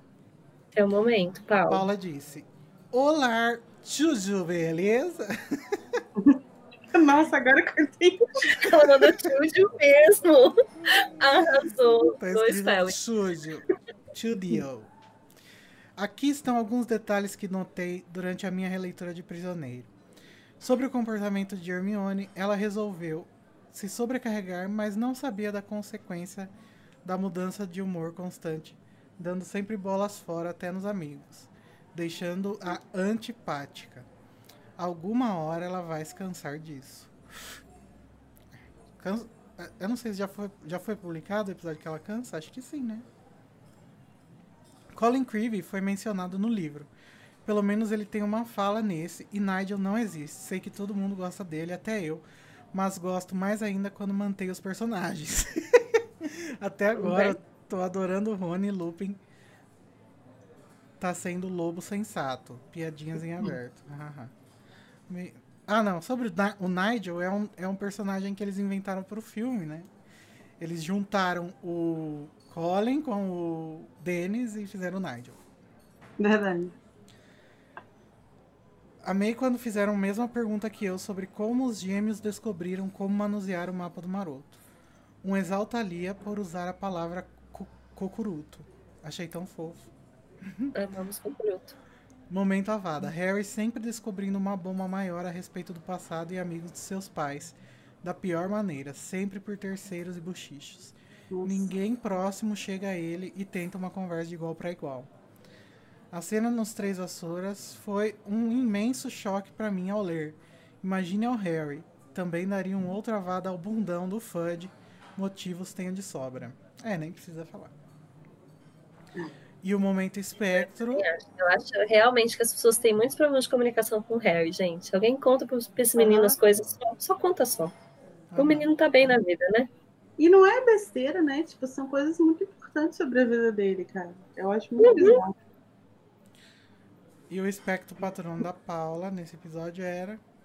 Cansado de ser sempre atingido pelos dementadores, Harry pede ajuda ao lobo sensato Lupin para aprender a se defender deles. Bem que o Lupin, aos poucos, poderia falar dos pais dele como visto no filme. Fica a dica. Isso aí eu vou dar o mérito pro filme, hein? Já experimentei os feijãozinhos de todos os sabores e de sabor ruim. O meu favorito é grama. O meu também, Paula. Eu, Eu adoro de grama. também. Tem um tipo de feijãozinho de todos os sabores que descobri em Londres, que o nome é Bean Boast, em que tanto os sabores bons e ruins são da mesma cor e você só descobre provando. Muito Ai, engraçado. que legal. Bem, mal feito, feito e abraços a todos. Abraço, Paula. Braços. A Paula, gente, ela é a rainha do joguinho lá do. Harry Potter, né? Ela é a rainha também do nosso grupo do Telegram, ela faz muitas coisas. Deixa eu confessar pra vocês que quando eu fui em Londres, eu comprei um feijãozinho de feijãozinho de todos os sabores e eu não tive coragem de comer. Porque eu fiquei com muito medo de ser ruim. Muito medo de tipo, ser aquela coisa que você come e fica tipo, Aham. por que, que eu fiz isso? Então ele tá aqui, deve ter vencido, com certeza. Tá Agora vai. Sabor fungo. Eu, quando eu fui pra lá, eu só fui uma vez, né? E aí eu comprei coisinhas na loja pra trazer de presente pras pessoas. Então eu comprei uma, um feijãozinho de todos os sabores pra trazer de presente. Eu não comprei pra mim, eu esqueci. Então eu peguei um da pessoa que eu dei, que ela me deu e só. empresta. E foi ruim o que você provou, tá? Não, eu peguei algum que era vermelhinho lá, porque eu não queria correr o risco, não. Eu comer um só, vou comer um ruim. Eu não. Também. Eu A única, coisa que eu, a única coisa que eu comi de lá foi o chocolate, que é do Hogwarts Express, assim, sabe? É delícia. Aí depois eu coloquei uma. Ele tá ali, inclusive. Eu peguei o papel e coloquei, tipo, um, papelão dentro, assim, sabe? Tipo, dobrei pra ficar, tipo, formato bonitinho. Ah, eu aproveitei mesmo, comprei várias coisas, foda-se. Comi tudo. O Max tá falando que ele comeu de vômito. Ah, aí, esse que é meu medo, entendeu? Não, gente, o de vômito realmente tem gosto de vômito. Aquele. Gente, Sabe? o de fralda tem gosto de fralda. Eu fiquei passada. Como que assim? Como que fralda tem gosto? Tem. Mas eu tenho gosto de fralda. É o aroma, né, Nada. gente? E Mas, mas a única coisa que eu comprei pra comer ok. Foi o Sherbet Lemon, também conhecido como sorvete de limão. da, Ou da é Honey gota de limão. É. Mas vamos para o próximo comentário que é do Marcos Mato, nosso fã número um. Tá aí no chat. Tá aí no chat, inclusive, quer fazer o fã clube e mandar mimos que eu vi. Eu vou te mandar meu endereço depois, viu? Ele diz que. Que nada, né? No episódio, nossos amados tocaram no ponto de como o Lupin consegue as criaturas para dar aula. Muitas delas, como o Code mencionou. Nossa. Como o Code mesmo pontuou. Viajou. Na leitura. Vale a intenção. Aí, gente, as coisas que são cortadas. Tá, muitas delas, como Code mesmo pontuou, são encontradas nos terrenos de Hogwarts. Mas e as perigosas? Os Rinkpunks, por exemplo. Não que seja perigoso. Será que o próprio Dumbledore não consegue isso? Tipo, Lupin, na qualidade de professor, não poderia estar contrabandeando animais mágicos para a escola. Isso violaria o decreto de controle de regulamentação de animais mágicos do Ministério da Magia. Do MG. Tá escrito MJ e eu achei mesmo que era Minas Gerais. Desculpa. Por outro lado, sabemos que isso é, é possível e plausível, visto que o próprio Hagrid já o fez, né? Mas realmente fica a dúvida. De onde vêm, como são transportados, como se alimentam e será que sobrevivem? Sexta-feira, no Globo Repórter. O que, que é MG aqui, gente? Eu perdi, desculpa. É Ministério da Magia. Ele deve ter errado no teclado. Ah, tá. Magia, entendeu? Magia. Ah, tá. Hoje, no seu episódio. Hoje, no seu episódio de Metendo a Colher. Foi Ele o fez a piada famoso re- é, Globo Repórter. Abstração à parte, em Crimes de Grindelwald, no livro A Arte de Animais Fantásticos, Crimes de Grindelwald, aparece um esboço do Ink Punk que provavelmente seria usado no filme. E descartou-se por algum motivo, na página 74. Vou pegar. Nota. A maior parte do trabalho era desenvolver a ideia do que seria a criatura, como essa carinha podia se mover e saltar. Usei a foto de uma fumaça e desenhei seu, con- seu contorno, dando-lhe forma. Max Conte- Costen. É isso. Sigo amando vocês, seus lindos. Amor. É isso aí? É isso aí. Inclusive no, no. Acho que no videogame do prisioneiro tem Ink Punks. Muito legal. Muito divertido. Eu adorei. Interessante. E aí, David Yates, por que, que cortaram isso? Porque cortam qualquer coisa, não é mesmo?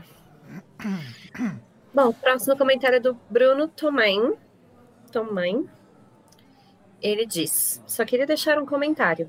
A Santa Ceia tem 13 pessoas e o primeiro a levantar é Jesus para dar o sermão. Creio que a história da Sibila veio daí. Hum, Se você não contar a Maria Madalena, né? Hum.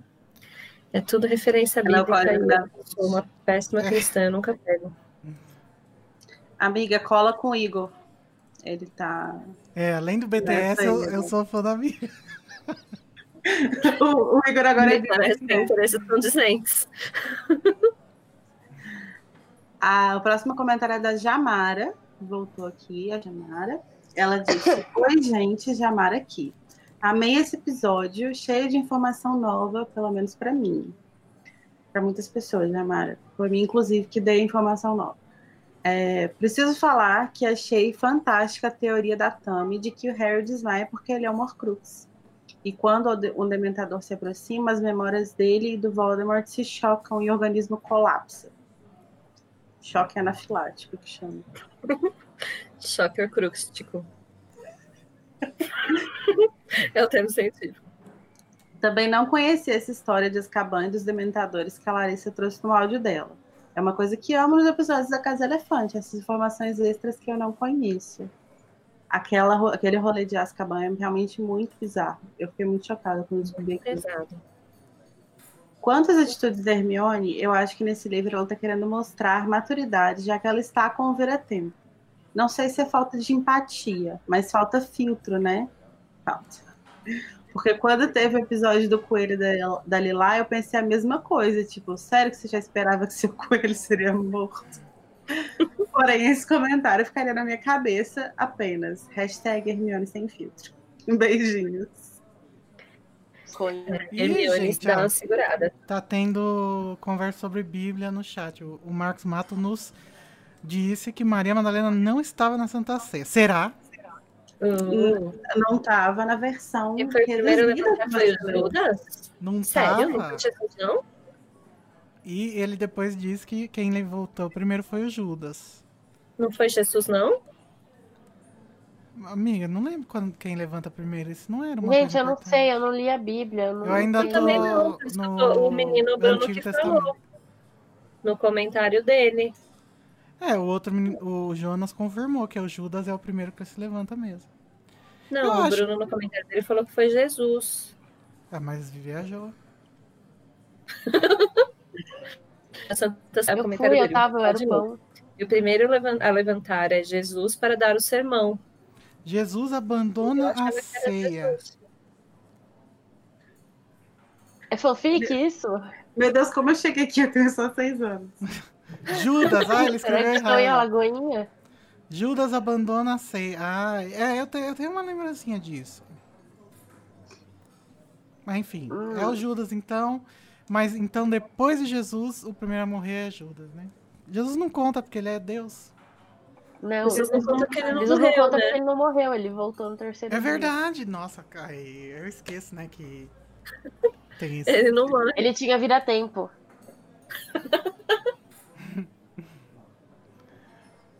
Nossa, viajamos, pelo amor de Deus. Muito longe. Eu não, eu não li a Bíblia, gente, então eu não tô sabendo, mas. Lê, Tamires, é super legal. E tem vários parágrafos que você pode pular, porque são informações que, foda-se, ninguém perguntou e ninguém quer saber. Ah, inclusive, eu queria fazer um, um apelo aqui. Gente, vamos fazer uma versão editada da Bíblia, que seja legal e gostoso de ler? Que Gente, que Moisés editora é essa? Chama o Onde Jack que a Bíblia- não repita. Larissa, o que que tá acontecendo?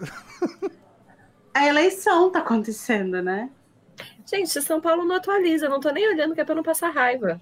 E a minha cidade tá elegendo o filho do prefeito que foi preso enquanto ele exercia o mandato aqui. Lacraram. Tá bom, Mas eu não sei quantos vereador tem. Como é que funciona o vereador? Eu não sei direito. Acho que que Dandara não vai? Depende do tamanho da cidade, né? É, o, o próximo episódio que a gente vai ler os comentários é o 46 sobre a Firebolt. O primeiro já é da Jamara Lopes de novo. Ela diz: Oi, pessoal. Amei o episódio e o duelo de resumos. Me divirto muito. A gente também se gravando. Falando do almoço de Natal, eu acho que o Perebas, como pet portátil que ele é, estava assim no bolso do Rony onde ele sempre está, não é mesmo? Hum, não sabia dessa teoria, um pouco viajada, mas faz sentido. É aquela informação que quem viu, viu, quem não viu, perdeu. E aí, lá na frente, você lembra e fica, nossa, será? É isso, beijinhos. Beijo, Jamara, é isso mesmo. Beijo. A, Arrasou. a Júlia disse que no Rio também não atualiza. Forças pro Rio, hein? Gente, o Rio é um caso bizarro de síndrome de Estocolmo. Eu fico chocado. Como que. Nossa. Não, tipo, força guerreiros, de verdade, porque tem que decidir. Assim, óbvio, a, a escolha é muito fácil entre Paz e Crivella, mas caralho, velho. Como que pode ser essa escolha? É bizarro. Com a Benedita da Silva ali. Com a Benedita. E, tipo assim, também não gosto da Marta Rocha, mas, tipo, é outra história também, sabe? Tipo, por que não votar nela e na Benedita e as duas irem pro seu, enfim. Cariocas, expliquem. Por favor. Eles não vão conseguir. Eles não ligam pra gente, Michael.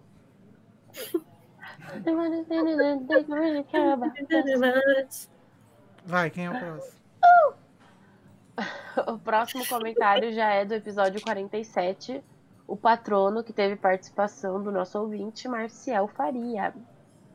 E o primeiro comentário é do Vitor, ou Victor Sacramento.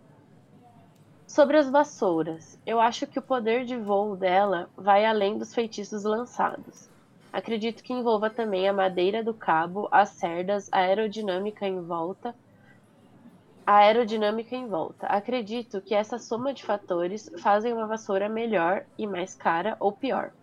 Por exemplo, a Nimbus 2000 são feitas de mogno e as Comet 260 deve ser de uma madeira mais básica. Isso Também concordo com a associação do quadribol com a Fórmula 1. Ah lá. Pois cada Eu equipe gostei, tem gente. É o linhas momento gerais- do Luísa de brilhar. momento do Luiz. pois cada equipe tem linhas gerais de como fazer seus carros e motores.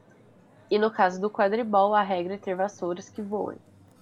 Mas cada Uhum. equipe monta o seu carro, motor, como achar necessário, e com o poder aquisitivo que tem para essas melhorias. É meio injusto, pois os mais ricos sempre têm dinheiro para os melhores engenheiros. E tal, mas o desempenho dos pilotos no final das contas é que vai ditar o resultado. Aí vocês estão errados, porque se todas as equipes tiverem dinheiro e quiserem comprar Firebolt, eles compram. Não é montado especialmente para cada equipe. Não, mas aí nivela o. o... Não, o- isso sim, mas tô falando em relação à Fórmula 1, que cada, cada equipe monta o seu carro com o seu motor, as suas características.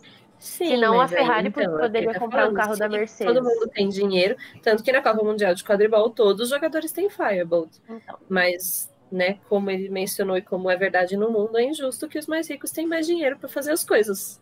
Então, sim, rico, é- cada vez mais rico, mais pobre, cada vez fica mais pobre. Bom, Xi, bom, Xi, bom, vamos lá.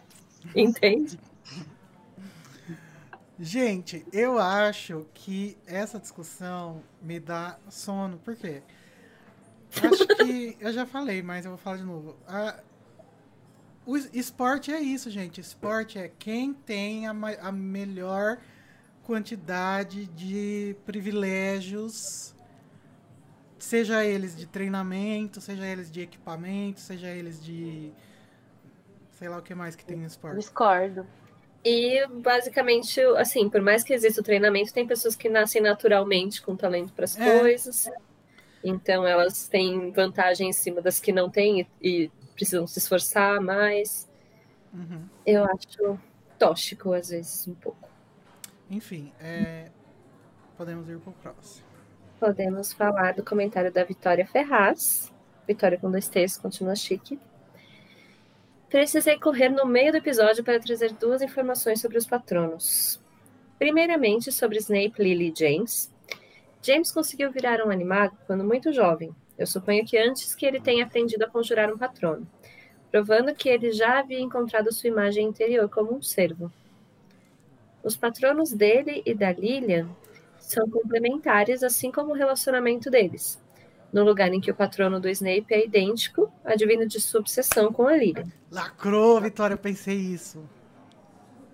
La- Não, na- eu Eu não, também acho. Tirou, tirou os olhos da eleição para se indignar. eu não tô, eu não tô dizendo que eu acho que seja uma obsessão que ele tinha pela Lilian, mas eu acho que o fato, por exemplo, do, do Tiago e da Lilian terem um mesmo animal, mas de, gênero, de sexos diferentes, dá a entender que, apesar dos dois se amarem, eles têm um pouco de diferença, assim, na...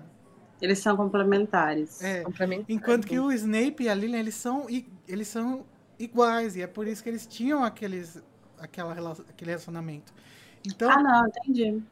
Eu acho que... Mas não, mas a minha cara não foi porque você falou, não. Foi pelo. pelo é, adivinha da sua obsessão com a Lily. Porque aí, tipo, então quer dizer que a Tonks é, ficou obcecada com o Lupin? Então, ela Um continua. O patrono da Tonks é alterado pelo seu emocional, assim como o de Georgia após a morte do Fred. Então, Mas não é Tipo, obsessão. o Jorge não é não, ficou obcecado pelo, pelo Fred. sabe? Eu, eu acho que existem vários níveis em que a gente pode debater o nível, é, a quão saudável é a relação do Snape com a Lily, mas eu, eu não acho que o patrono seja um, um fator que, tipo, marca como necessariamente uma relação negativa. Eu acho que tem outros fatores que marcam como relação negativa.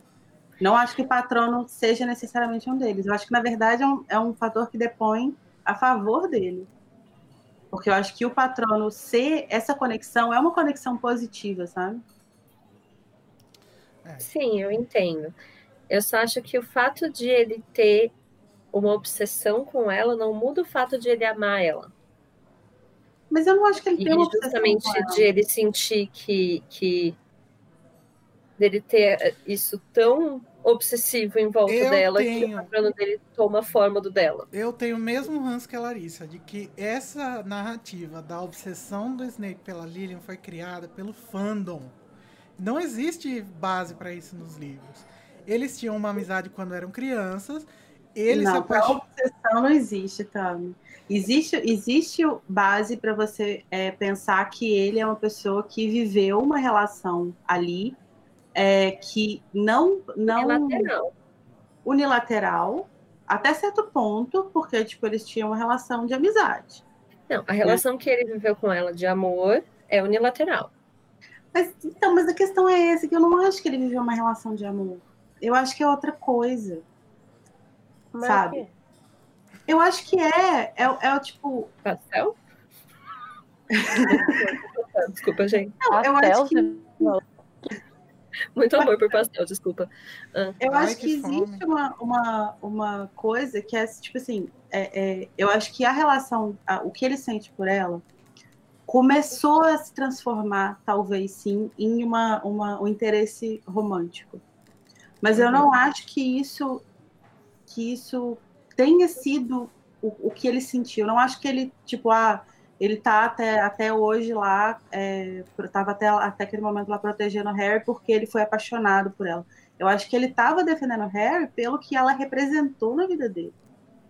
E ela, repre- ela representou muito mais do que o interesse amoroso. De volta para todo, toda a discussão que a gente tem por muito tempo sobre o fato de ele não ser uma pessoa madura emocionalmente. Como eu falei, eu não acho que isso muda o, o sentimento que ele tem por ela. Eu não acho que ele deixa de ser verdadeiro e que ele possa ser romântico ou não romântico. Não é disso que eu discordo. Eu acho que ele não lida bem com isso. Isso se torna para ele em, em certo aspecto. Mas você entende, Tami, que essa. Quando o Igor fala isso, que essa narrativa da obsessão do Snape foi criada pelo fandom, eu acho que ela foi criada muito no sentido de que o que, que acontece? Qual, qual foi o movimento que a gente acompanha em massa acontecer no fandom? O Snape era um personagem odiado. Ele era um personagem odiado ao longo de todos os livros e tal. Quando chegou no sétimo livro, a gente teve um- um- uma virada. Porque tudo que a gente acreditava que a gente sabia sobre ele, não, mesmo que você não tenha passado a gostar dele, mas tipo, tudo que a gente acreditava que a gente sabia sobre ele se tornou outra coisa. Apesar, Mesmo que você não concorde, que você acha que não justifique nada e tal, mas se tornou uma outra narrativa, né? E quando se tornou essa outra narrativa, a ideia do Snape como, tipo, do, do- do que o Snape sentiria pela Lily como um ideal de amor verdadeiro, amor eterno e tal, e é isso que eu quero pra minha vida, after all this time, always, não sei o quê. Isso se tornou narrativa é, majoritária, no- hegemônica, no fundo. De que isso é o que você deve querer como relacionamento.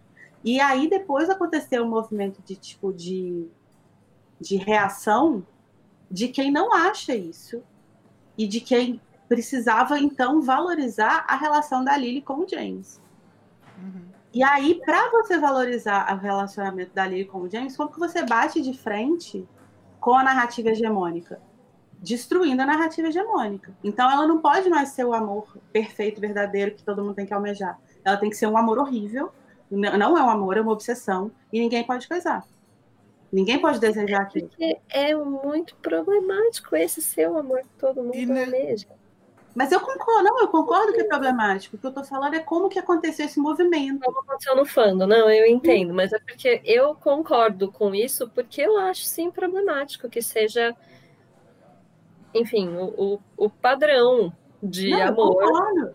Eu não acho que tem que ser o padrão de A forma gente pode alguma. falar disso no sexto livro, né? Eu, a gente Não, eu não acho, eu não acho que esse tem que ser o, o- o objetivo de ninguém. Eu não acho que a forma como ele lida com a memória e a relação da Lily sejam formas saudáveis de se lidar com isso. Mas eu não acho que isso necessariamente queira dizer que ele é obcecado. Ah, eu salvei o Harry porque eu queria foder a mãe dele, sabe? Tipo, eu não acho que é, que é Tá. isso. E existe, existe essa narrativa, tipo, ou você gosta Não, dos não, eu não acho que é isso. Eu acho que ele tem uma obsessão que é fruto da falta de maturidade emocional dele. Eu não acho que seja necessariamente uma coisa abusiva.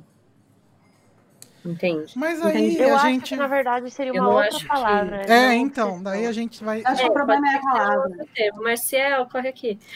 É, a obsessão Eu tem acho um, que a tem um a grande questão é ali carga. é que o que acontece? Quando você fala em obsessão, eu acho que você necessariamente implica que aquela relação não é só é, negativa para a pessoa que é obcecada. Porque normalmente uma obsessão vai afetar também a vida da outra Uhum. pessoa. Então você vai ter tipo uma pessoa que é um stalker, que persegue, que tipo ameaça, que ah, então você casa comigo, senão eu vou te matar, uma coisa assim desse tipo, né? Uma coisa muito realmente nociva para todas as partes envolvidas. O que não é o caso do Snape. A, a forma como ele acabou ameaçando a vida da Lily não tem nada a ver com o fato dele ter gostado dela ou não. Tem a ver com o fato de onde ele estava e da, da função que ele desempenhava naquele momento. E aí, eu perdi o que eu estava falando. Ah, da Então, palavra, da palavra, da obsessão. E aí, eu- e por isso que eu acho que a obsessão é uma péssima palavra para falar sobre isso, porque eu concordo que não é um sentimento saudável da forma como a gente vê. Mas quando a gente, eu acho que talvez, eu acho que a- o grande problema ali é que ele tem um puta remorso que ele nunca conseguiu trabalhar. uhum. Tipo, por causa de tudo que ele fez de errado naquela relação desde o início. E de como que aquilo acabou, tipo, não só afastando ela dele, mas também acabou, no fim das contas, matando ela. E ele não sabe lidar com isso, ele nunca aprendeu a lidar com isso. Eu acho que tem mais uma coisa na equação. Eu, eu acho que é um, um problema muito atual, inclusive é, o que é ilustrado aí por essa questão, que as pessoas não sabem lidar com personagens problemáticos e que as pessoas gostam desse personagem. Então, é, a partir do sétimo livro teve esse shift da, da noção geral que o pessoal tinha sobre Snape. E o pessoal que odiava o Snape, que não tem perdão nem se ele fosse Jesus Cristo, eles iam perdoar, acharam que eles têm que falar que não, que, que o que aconteceu com o Snape não foi uma redenção suficiente, que ele foi abusivo com a Hermione, que ele foi abusivo com, o- com, com o Neville, sendo que ninguém tá negando esse tipo de coisa. E aí eu acho que eles colocam ainda mais coisas sobre o Snape, por exemplo, obsessão, é, por exemplo, falando que ele era um incel, falando que ele era odiava Ele era não sei quem, e aí céu. é, Não, tá entendendo o que vocês querem dizer. Pra É- poder é uma provar que essa- essa- dessa ideia de obsessão dele, né? Assim, ele era obcecado, ele queria comer a mãe do Harry. É, vamos, Sim, vamos montar o Snape monstro que eu acredito pra você. Enfim.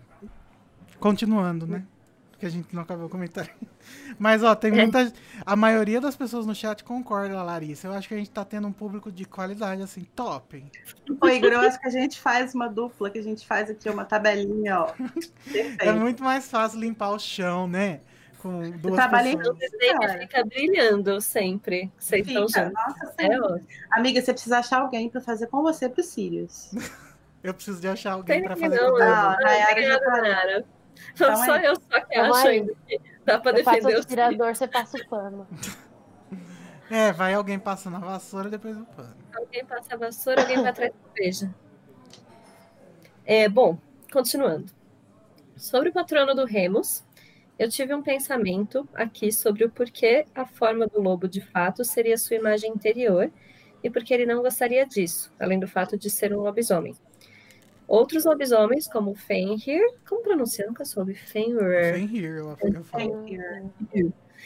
sentem orgulho de sua condição, condição sanguínea e tiram poder e proveito. O Lupin pode sentir um poder, sentir que sua força está ali, mas sente vergonha, pois não possui controle completo de si, tem medo da dita força, ao contrário, do, ao contrário de outros que dividem sua doença. cara da Tami. É complicado porque o, o, o Fenrir ele usa. Porque ele é ruim, né? Ele é do mal. E o Lupin, ele tá lidando aí com aquele estigma, né? Então, ele tem vergonha, ele tem medo, ele tem repulsa justamente da reação da sociedade, não, não da, da sua doença em si. Mas essa a, doença lembra dele dessa reação. Né? É. Eu acho que ao, ao longo da, da, da, da, vida, né, ele meio que aprendeu a, a, a, lidar com a doença em si de uma forma não tão é, problemática. Assim. Acho que realmente a, a grande questão para ele é esse estigma. É. Olha quem chegou, Junior Code. Oi, Code. Oi, Code. Chegou atrasado. Entra lá, entra lá na sala de vídeo, Code. Cola com nós. Acabou esse? Acabou. Você, Lari. Ai, desculpa, gente. Sobre esse capítulo também, Gabriel Martins. Olá, Elephanters! Estavam com saudade de mim? temos um nome. É, é o Gabriel verdade. criou esse nome pra gente. Elephanters. É, eu estava com saudade de comentar e já chego para trazer teorias embasadas em análises comparativas com outras obras. Dessa vez é, os bichos papões se transformam só fisicamente ou adquirem o poder de outras criaturas também? Essa foi uma pergunta que a gente levantou né, no, no episódio. Uhum. Eu prefiro a vertente que acredita na teoria que é só fisicamente e que o caso e que no caso do Harry ele não poderia dar o beijo do dementador. E é o próprio medo do Harry que faz ele desmaiar e tal. Pois senão, um bicho-papão seria a criatura mais perigosa de todas, de fato. E não é tratado assim, uma criatura simples de vencer, digamos. Tanto que em condições estáveis emocionalmente, até um adolescente pode vencê-lo. E traçando paralelos com outros transformistas, transformistas a mística dos X-Men, ela se transforma em outro mutante, mas é só a aparência, ela não adquire os, poder desse, os poderes desse outro mutante. E acho que o bicho-papão é assim, basta aparecer com algo que vai te dar medo, ele não precisa ser esse algo. Uhum. No mais é isso, beijos ofídicos para todos vocês. Coraçãozinho. Gente... Fogos para não ainda. Por que beijos ofídicos? Não entendi. Não sei, acho que ele deve ser Sonserino, não? Gabriel, é, acho ser. que não. Enfim, eu acho que loucura, não tem nem o que comentar, Gabriel. É justamente assim que eu penso. Eu também. Eu ainda não tenho muita certeza disso, mas vou aceitar essa teoria porque ela está sendo mais bem aceita, aparentemente. Democrática. o próximo comentário é do próximo episódio, o 48, que foi Grifinória vs Corvinal, com participação do Caco Cardassi, youtuber do Caldeirão Furado. Caldeirão Furado. O comentário é da Denise Rodrigues e ela diz: Eu sinto falta de outros jogos de quadribol nos livros, porque só se fala em quadribol quando a Grifinória vai jogar. E provavelmente quando as outras casas jogam entre si, o Harry e todo mundo assiste aos jogos. Se achou já era apanhadora antes, ele, de, ele já devia ter visto ela quando assistiu os outros jogos. Bom, Pode ser também que só agora ele reparou nela. E ou começou a sentir reações no baixo vento também. Mas é isso, sinto falta dos outros jogos das casas entre elas na história. PS, videogames da minha época eram Atari Master System Classic. Nossa. Nossa, gente, Atari. É... Eu concordo. Apesar de eu não gostar muito de quadribol, então eu ficaria um pouco entediada se tivesse absolutamente todos os, os jogos que existem. Eu sinto falta. Por muito tempo eu lia achando que realmente só, só a Grifinória jogava. As outras casas não, sabe? Ah, mas nesse a gente não vê o jogo, mas a gente sabe do jogo, né? Porque foi um jogo importantíssimo. Da Sonserina contra a Corvinal. Deve ser assim quando eles passam semanas e meses, sabe? Uhum. Na narrativa. Passou os outros jogos aí. Mas, gente, são quantos jogos por ano? São quatro só, não é? Ou... Não, acho que são oito. São. A cada casa joga com as outras três. É, mas aí depois tem a semifinal e depois a final. É oito, acho. Ah, é porque depois. É, Eu não sei fazer conta, não. Vou fazer a Nazaré de novo. Amigos de São Paulo, é oficial Bruno Covas e Guilherme Boulos no segundo turno. Quantos por cento? Quantos por cento foi? Acho que ainda tá apurando, né? Mas acho que agora Ai, não Deus. dá mais pra virar. Ok. Eu vou um Russomano comentário fez- então, tá? Eu ouvi dizer que o Russomano não aceita esse resultado, que ele vai mandar pedido pra corte rever isso aí, essa contagem. Suprema Corte vai estar em Eu vou a chamar, vou chamar o Tato pra dar uma chulapada nele, porque o Tato arrasou naquele. Próximo comentário é da Júlia Capuano. Só queria deixar um comentáriozinho elogiando o episódio, porque faz muito tempo que não comento. Gostei muito da discussão e também da participação do Caco. Espero ouvi-lo outras vezes na Casa Elefante. Beijo, gente. Obrigado, Júlia, pelo comentário. Continue comentando. Não, deixa eu falar uma coisa que eu lembrei aqui agora. Falou do espero ouvi-lo outras vezes na casa. Alguém comentou no Twitter falando que queria que o Igor fosse fosse host ou fixo na casa elefante. Só que ele comentou no, no post do Caco. E daí, ai, gente, eu ri tanto. Eu ri tanto. Não entendi. Queria que o Igor iria junto com você, né? Ah, ele colocou arroba Igor Moreto, só que o meu Twitter é Igor Zets. Daí foi pra uma pessoa qualquer, assim, tipo, ah, Ah, mas eu vi o comentário. Então, o próximo, que é do Tiago José. Que está aí no chat também. Tá aí? Olá, Tiago.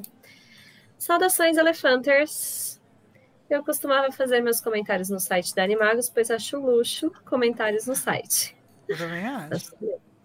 Acabo de ouvir o episódio 48 e queria falar sobre Fred e George Weasley.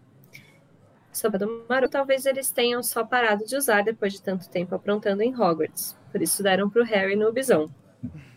Eu acho que faz sentido. É, eu também. Mas mesmo assim, é, um- é um- é uma ferramenta muito poderosa. Tem. Tem como você stalkear todo mundo. É, eu Tempo acho que eles todo. não usavam muito essa feature, né, do, do mapa, pelo jeito, porque se eles deram Eles só usavam as passagens mesmo, pra É. saber quem tava onde tava. Mas assim, a, a lógica é a gente não está. É... Ai, enfim. É, tem um. No, no sétimo livro, tem um momento que o. Não sei se eu tô viajando, gente. Se for fanfic de novo, vocês me avisem. Mas não tem um momento que o Harry, tipo, pega o mapa do maroto e fica, tipo, olhando a Gina. Tem. Quando Tem, eles não estão tem? nos acampamentos, eles abrem toda noite pra ver onde que ela tá. E a gente acha fofinho porque o Harry é a Gina, mas, tipo, é uma parada meio, tipo. Meu irmão. Ah, eu acho zoado, mas eu, tiver no banheiro, velho. que ele tava fazendo isso.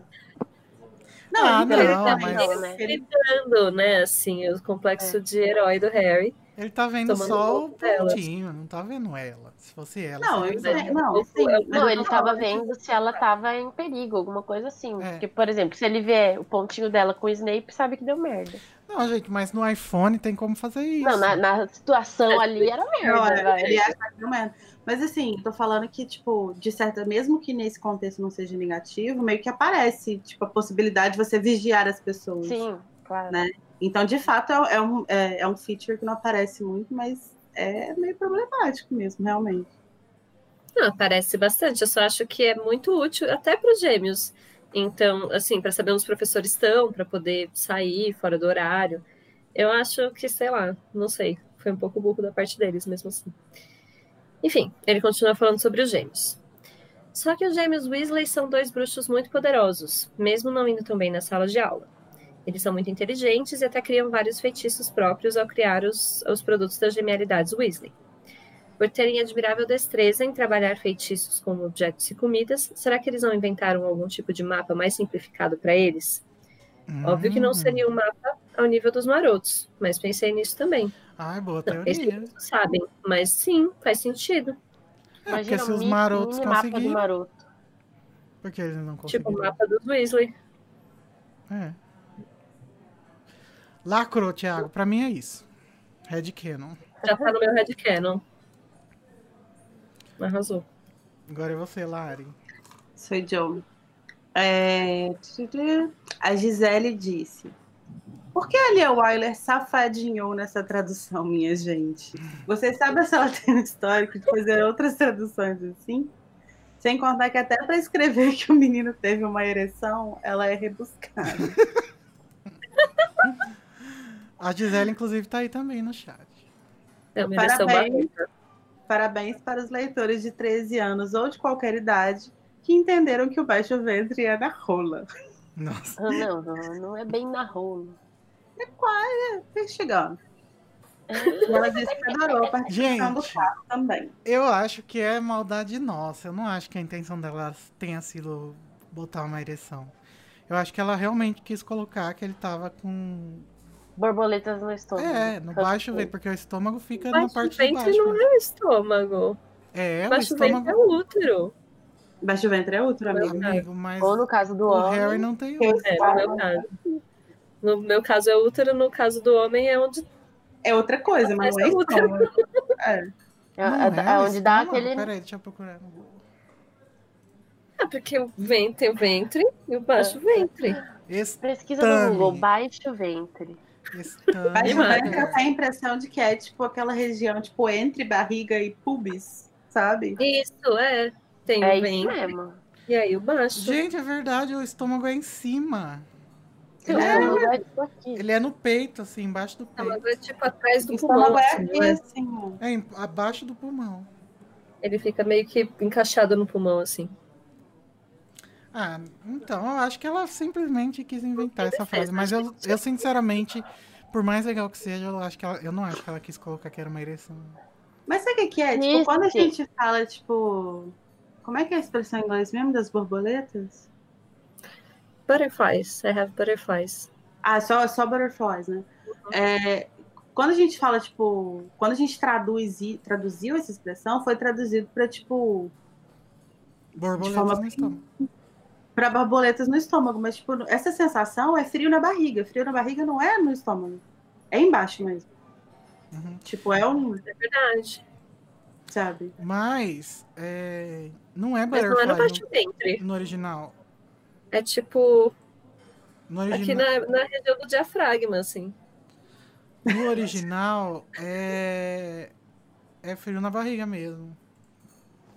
Mas é. Eu não lembro Mas agora. eu acho que é apenas uma ereção barroca. É que eu vejo aqui. Não, gente, vamos pra próxima. Não- A questão é que eu acho que a, Li... a Lia não fez. Vocês acham que fez Gente, de já tá há muito tempo aqui falar já. ereção? Não, acho que não foi de propósito. Enfim, o próximo, vamos passar para o episódio do O Trauma do Mozão. A Gisele Oliveira começa. Na verdade, o nome é recentemente Snape, tá, gente? Ah, feliz aniversário, Casa Elefante. Ah, foi nosso aniversário. Lacrei. Verdade. Foi. É, um aninho de existência parece muito, mas 2019 parece que foi há séculos. E ao mesmo tempo parece que não foi, né? Parabéns por esse projeto que já nasceu aclamado. Uma releitura com uma abordagem mais adulta e consciente, cada discussão de capítulo tem algo a acrescentar. Fico feliz em poder acompanhar e também contribuir para a continuidade dele. Espero que tenhamos saúde e os demais requisitos necessários para chegar até Relíquias da Morte. Eu também, Gisele. Eu também. Esperamos todos. Sobre o capítulo, a tapada aqui, nas várias leituras que fez, não achou que o Snape conhecia a origem do mapa. Ele decididamente ficou engatilhado com as ofensas e deve ter desconfiado ali, mas não me passou pela cabeça que ele conhecesse os marotos pelos apelidos. No mais, adoro o Deboshape, exceto quando ele se usa disso para humilhar os alunos. Nesse capítulo ele brilhou. Cada vez que a. Larissa chama o Snape de mozão, eu dou uma risadinha pelo nariz. É aquela assim. Exatamente. É aquela que se você fizer com alguma coisa, algum líquido na boca, dá aquela subida, assim. Próximo comentário é do Marcial Faria. Sobre o capítulo, nada a adicionar. Carol, Luiz e Lari já fizeram tudo. Haha. Lacraram, Sobre- também conhecido como lacraram. Sobre o aniversário do podcast, eu queria parabenizar a equipe pelo ótimo trabalho e dizer o quanto que a casa me fez bem nesses últimos meses. Consumir HP sempre foi uma atividade solitária para mim. E pela primeira vez tenho as vozes de vocês para me dar companhia nas leituras. Ah. Não, não sei pôr em palavras o quão divertido foi participar de um episódio. E ainda sinto frio na barriga, no baixo ventre, quando escuto vocês lendo meu nome nos comentários. Contem Marcial comigo para o Faria. que precisarem e que esse projeto viva há muitos anos. Um abraço a toda a equipe. Ai, obrigada, Marcelo. Marcela. Obrigada. Ai, gente, sério. Se vocês não, não tivessem aí comentando, reagindo nas coisas na- nas redes Uhum. sociais, a gente não estaria aqui fazendo. Então é tudo. Real. É por vocês, meninas. Arrasaram, gente. Bom, continuando com a Denise Rodrigues, que também começa dando parabéns à Casa Elefante. É, vocês são ótimos. Obrigada por alegrarem nossas vidas. Coraçõezinhos muitos. Agora, algumas observações sobre esse episódio.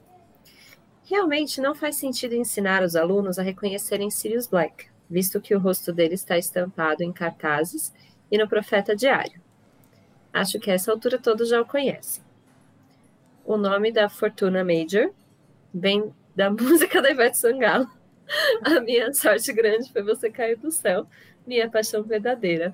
Larissa concorda com você. Se a gente for procurar, vai ter um poema antigo latim, em latim, que é essa música da Ivete, que ela simplesmente traduziu.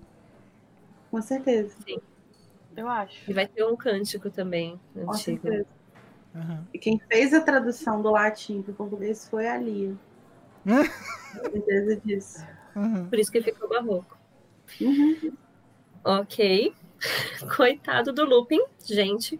Ficar falando para um, ma para um mapa só para ter uma resposta de seus antigos amigos.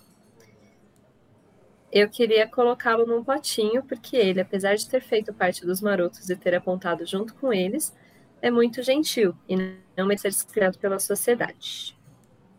E um É beijinho. bom deixar claro que isso aí é uma teoria da Larissa, gente. Isso não tá escrito no livro. O que, que eu fiz? De que o Lupin pegava o mapa e falava errado só pra ver os marotos falando. Gente, então, deixa eu falar aqui. É, eu vi várias pessoas comentando isso e eu não lembro de ter falado isso no episódio. Na verdade, não, eu acho que não é nem um headcanon meu. Eu não lembro o que, que eu falei lá, então não tem como me responsabilizar totalmente pelo que eu. Mas não é nem, tipo, um headcanon, é mais, tipo assim, eu fico imaginando o que, que ele sentiu quando ele pegou o mapa naquele momento ali e, tipo, meio que conversou com ele, sabe? Uhum. É, eu acho que foi mas- meio. bem- eu acho que foi assim no, no, no ritmo da conversa, acho que não foi uma teoria tão elaborada. Mas faz sentido. Mas se vocês gostaram, eu aceito o crédito. Pode. Não, mas é que, do jeito que a Denise falou aqui, parece que isso é um fato, né? Mas. É. Não, é um, é um headcanon, dá pra ser um headcanon, porque imagina, todos seus amigos sumiram e você tem a versão ali deles, adolescente, pra trocar uma ideia. É bem headcanon. Eu consigo super imaginar ele fazendo isso, sabe? E sofrendo. Você. Bom. Beijo, Denise. Beijo, Denise. Beijo, Denise. O próximo comentário é do episódio 50, que foi sobre a final do campeonato de quadribol. E a Gisele disse: Gente, se a Hermione esqueceu de gerar aula de feitiços, não é só ela voltar no tempo e assistir? A gente teve Não. várias discussões sobre isso, né? Acho que não. Nossa. Não, senão ela teria, ela teria aparecido lá. É, Gente, isso é um paradoxo. Não tem como responder essa pergunta. Porque se ela tivesse feito isso, a gente não teria essa pergunta. Dá pra entender? Aham. Uhum, exatamente. Na verdade, o fato de ela ter falado que ela esqueceu de ir pra aula de feitiços impediu ela de ir pra aula de feitiços. Sim. É eu que- acho. Pode falar, né? Não, é que eu, assim, uma coisa que tem que ficar claro com a- o que é a viagem do tempo em Harry Potter é que ela é paradoxal. Ela não, não forma duas linhas. Ela é uma linha e daí ela volta para a mesma linha. Uhum.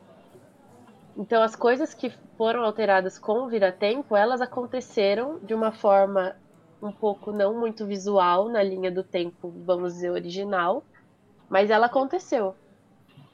Então, por isso que Cursed Child não faz sentido nenhum. Só por Faz isso. porque o Vira-Tempo de Cursed Child não é o mesmo. Não, amigo, não Isso. existe duas, duas via dois tipos de viagem do tempo em uma única história. Por que não? Mas isso Tirou é que sim. Mas eu sempre imaginei que, tipo, a Hermione, ela meio que... Ela não esperava o evento acontecer pra ela voltar e refazer o evento. Era mais de, tipo assim, acordei e, sei lá, fui no banheiro e aí troquei, tipo, voltei no tempo e voltei pro quarto. E aí, tipo, uma vai pro, pra uma aula, a outra vai pra outra, né? Não sei se é assim que funciona. Nossa, sempre não. funciona assim na minha cabeça. Não, acho que não. Acho que não também. Eu acho que ela fazia, por exemplo, a aula de feitiços, daí acabava a aula, ela voltava um tempo e ia pra outra aula de. E ela aparecia em outro Ela lugar. aparecia lá onde ela tava, só que naquela hora ela tava no quarto. Então aí tinha uma ela e não uma? Não, não, no livro não tem essa regra do aparecer no lugar, porque no final do no, no capítulo eles estão na aula hospitalar e, e vão pro salão principal. Não, não no Hã? mesmo lugar.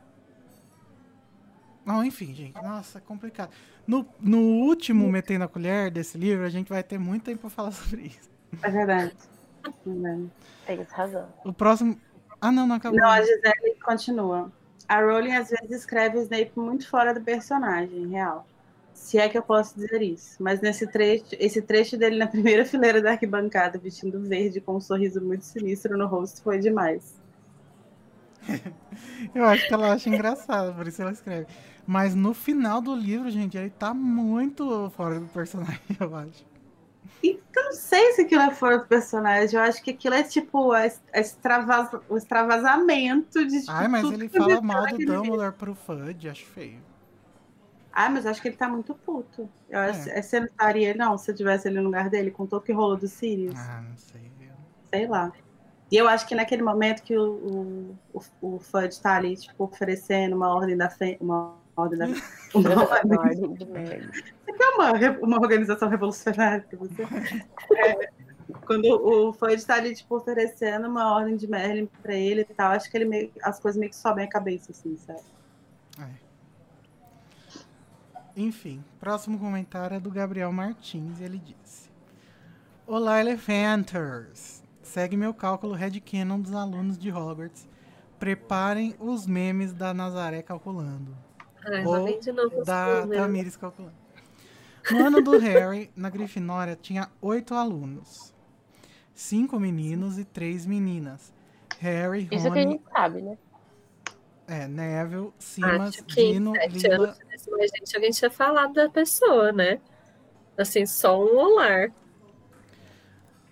Harry, Rony, Neville, Simas, Dina, Lila, Parvati e Mione. Fale Nossa, pensou? Hoje vezes. eu olhei para gente, há 20 anos eu nunca contei pra vocês, mas eu já tinha pensado que tinha mais uma menina na Grifinória. Ela chama Luana Tamires Piovani. Nossa! Da onde saiu isso? É homenagem à atriz brasileira. É, enfim. Então, arredondando muito para cima, para termos o número máximo que deve ter de alunos, vamos para 10 alunos para cada ano, sendo 7 anos, de cerca de 70 alunos da Grifinória ao todo. E se cada casa tiver isso, também em média de 280 alunos, e sendo generoso novamente, arredondando 300 alunos. Ah, mas eu tava arredondando demais, né? O que é bem pouco para uma escola a nível toda Grã-Bretanha. Mas se levar em consideração que tem menos bruxos no Mas- mundo do que trouxas e o negócio de serem geração pós-guerra dá para aceitar. Mas essa conta de 800 pessoas vem do jogo, acho que inclui os adultos, pais, professores, funcionários e tal. Acho que Hogwarts dos livros é pequena mesmo em número de alunos. É, não sei. Eu vou. Acho que isso aí a gente nunca vai saber. Honestamente. Mas. É. Ah, Eu. Vocês estão tudo a Nazaré, tô amando. eu tô procurando porque eu lembro que tem um documentário que a Rowling segura um papel assim com o nome dos dos alunos do ano do Harry. Saiu no Pottermore. Quando era o Mas antigo. tem de todo jeito no primeiro livro, né? É, mas não são só essas pessoas, Gabriel. Essas são as pessoas que a gente. Que, a- que ela escolheu pra Pra aparecer. focar. Não, mas no primeiro livro, quando tá o chapéu seletor, aparece quase todo mundo. É, tem várias pessoas. Quando eles estão selecionando as pessoas pra. Eu não sei se, assim, a narração pula, não lembro mais já. Mas, enfim, essa narração fala, ah, depois letra tal. Mas praticamente todas as pessoas do ano aparecem lá no, no capítulo Chapéu Seletor. É, o Code disse que vam, no, no chat que vamos saber com o jogo. Não, né? Senão a gente já saberia. Porque já teve vários jogos. Mas eu aquela a imagem promocional do jogo tem muita gente em Hogwarts. Eu fiquei até meio assim.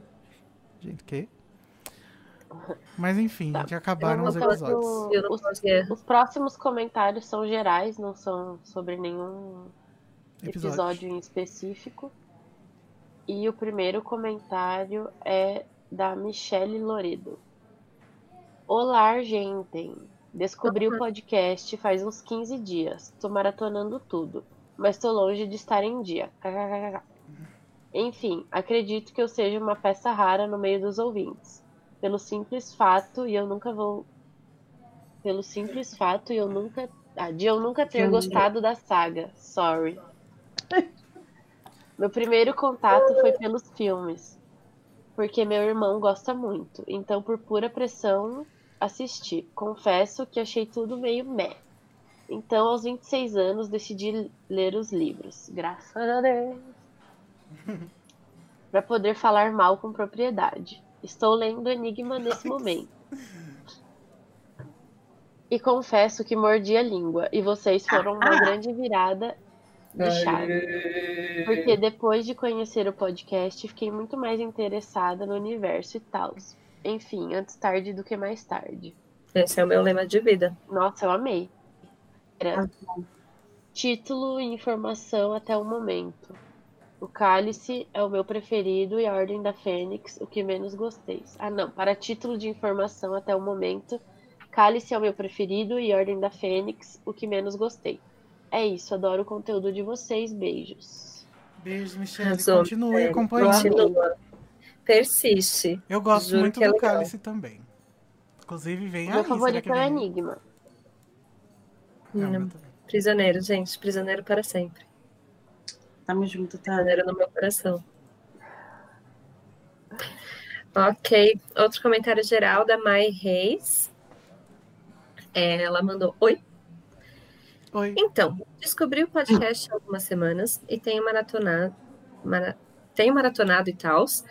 Aí tô aqui ouvindo o episódio 25 do capítulo da festa de aniversário de morte. Bom, nesse episódio começa uma discussão sobre genética muito louca e eu amei, porque tenho a mesma percepção de que a magia seria um gene recessivo, pois assim como no albinismo, sou albina, o gene pode ser passado adiante por várias e várias gerações sem se manifestar, e quando a combinação genética é per- perfeita e acontece a dupla, a dupla recessivi- a dupla recessividade, o fenótipo aparece. Isso explica tanto os malogros, não sei se escreve assim, como os nascidos É. trouxas. Aqui, explicando com o exemplo do albinismo, pais albinos podem ter filhos não albinos, e pais não albinos podem ter filhos albinos. Enfim, sei que esse episódio é super antigo, mas eu precisava comentar porque é algo que eu já pensei bastante sobre. Foi Achei a- louco e muito interessante. A Luísa que comentou, e eu acho muito interessante isso. Eu acho que seria uma coisa muito legal de ser explorado tanto em fanfic quanto em na J.K. Rowling pegar e falar um pouco sobre genética dos bruxos e, e como que isso se, se aplicaria na nossa ideia, né, de genética. Eu tenho muita Sim. curiosidade para isso, mas eu não tenho a criatividade para fazer isso ser interessante. Senão eu escrevi. Eu só acho que a magia é um, é um campo que é muito mágico. Então as pessoas não estudam muita ciência no mundo mágico. É verdade. É, mas deve, tem que ter, né, gente? Porque a ciência é o conhecimento do- das regras do mundo. E, e a magia, se a magia tá no mundo junto com essas regras, ela segue essas regras. Por mais que tenha regras que a gente não conhece, né? Não, acho que acho que não, não é que foge a isso, é mais no sentido de que tipo, as pessoas que são bruxas, elas não têm interesse nisso. Ah, Porque tipo, elas estão um pouco se fudendo pra genética. Pra genética. Aham. E aí, talvez quem devesse ser responsável por fazer uma coisa dessa seria tipo uma aluna igual a Hermione, que não só é nascida trouxa, mas tem interesse em entender os, os trouxas pela perspectiva bruxa. Por isso que ela vai fazer estudos dos trouxas e tal. Então teria que ser alguma coisa assim. Ou então algum doido supremacista que queira provar alguma teoria e acabe descobrindo que ele é idiota. Igual A terraplanista. questão é que a Hermione não pode fazer tudo nessa saga, não é mesmo? Mas ela Não seria a indicada para isso. É verdade. O próximo comentário é da Denise Rodrigues e ela disse: Gente, não sei se alguém aqui já falou isso, porque muitas vezes quando vou ver o, No o episódio. grupo, o grupo Ah, o grupo. tem mais de 100 mensagens e não leio todas, desculpa. Tudo bem, eu também ignoro algumas vezes. Mas muitas vezes a Trelawney faz previsões muito macabras para o Harry. E existe a teoria de que ela estava, na verdade, enxergando a parte da alma do Voldemort, no caso, Horcrux. Não seriam essas previsões para o Voldemort e não para o Harry? Acho que não. Acho que mesmo quando ela acerta na, na profecia, ela não tem esse poder de ver além do Harry. Eu acho. É porque existe todo aquele rolê, né? Tipo, que ela, que ela tem uma hora que ela faz uma previsão e ela fala assim: Ah, você nasceu no meio do inverno. E aí ele fala: Não, nasci no meio do verão. Só que Voldemort nasceu no meio do inverno. Então, tipo, tem várias pequenas coisinhas assim que acontecem que as pessoas usam pra tentar. Teoria. Mas, gente, é, é- não, parem de viajar, porque a gente sabe que a, a Trilone, ela só faz previsões certas quando ela tá em transe. E a gente só Aham. vê ela em transe duas vezes na saga. Então, as outras vezes era tudo charlatanismo. Balela. Oh, well. Será? Não sei. Enfim, o próximo comentário é da Clarice. Muito diferente esse nome, gostei. Oi, pessoal, eu sou a Clarice. Oi, acabei de chegar no grupo. Dura- Durante a pandemia, comecei a maratona, a maratonar a Casa. Gente, Temos agora 30 segundos. Durante a pra- pandemia, comecei a maratonar a Casa Eu vou Elefante. desligar a E câmera. finalmente consegui me atualizar nos episódios. Agora vou poder participar das discussões do Metendo a Colher. Carinha blushing. Enfim, só passando para dar um oi aqui e elogiar a qualidade do podcast. Parabéns todos os envolvidos. Obrigado, Clarice. Continue com a gente. Manda mais. Obrigada. E agora é o último comentário. o último comentário do Metendo a Colher é do Matheus Vieira. Oi, Matheus. Caros amigos da Casa Elefante, primeiramente quero mandar um abraço especial para Nayara Sevesiuk. Ele escreveu, mas não é assim que escreve. É, esse, esse- é assim que Ele escreveu. Escrevi, escrevi coisas. Sevesiuk. Seviciuk. Fala Vi? Sevesiuk. Seviciuk. Obrigada. Mas eu tenho Já isso. deixamos o tutorial para todos os ouvintes. Entra, Code. Mesmo ela adorando o esquerdomacho do Rony e o Snape. Eu não amo o Snape. Mas é isso, nem todo mundo é Meu perfeito. Deus, maior castigo que a Nai podia receber. E segundamente, quero Ai, agradecer em Desde especial. quando que o Rony é de esquerda? Em vez de tirar do cu agora, qualquer pessoa escrota é esquerda ou macho. O Snape não é de esquerda. Jamais. O Snape é isentão. O Snape fica ali no, no centrão. Tadinho. É... Peraí. Gente, onde a gente tá? O que aconteceu? Por quê? Travou. Não. Ô, Igor, olha ali na pauta. Por favor. Ué. Pula! É porque tem um pedaço que não dá pra entender. A Juliana Pacheco no chat tá perguntando como faz pra comentar. Então, Juliana, em qualquer rede social, mas a gente já vai falar isso no final do episódio. Pode ficar tranquilo. Aguenta aí. Biscoito devidamente entregue e agradeço por essa experiência magnânima de ter vocês no meu dia a dia. Comecei atrasado a ouvi-los, e ao estar se aproximando de estar em dia, queria que fosse diário. Bota a mão na consciência e bora atender seu público. Brincadeira, gente. Sei que dá trabalho entregar a qualidade que vocês nos entregam e o Hum. tempo é importante para o mesmo.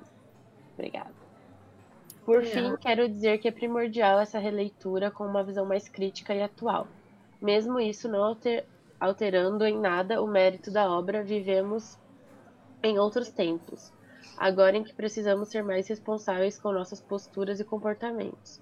Será que Harry Potter politicamente correto teria feito tanto sucesso? Ainda mais no tempo em que foi lançado? Creio que não.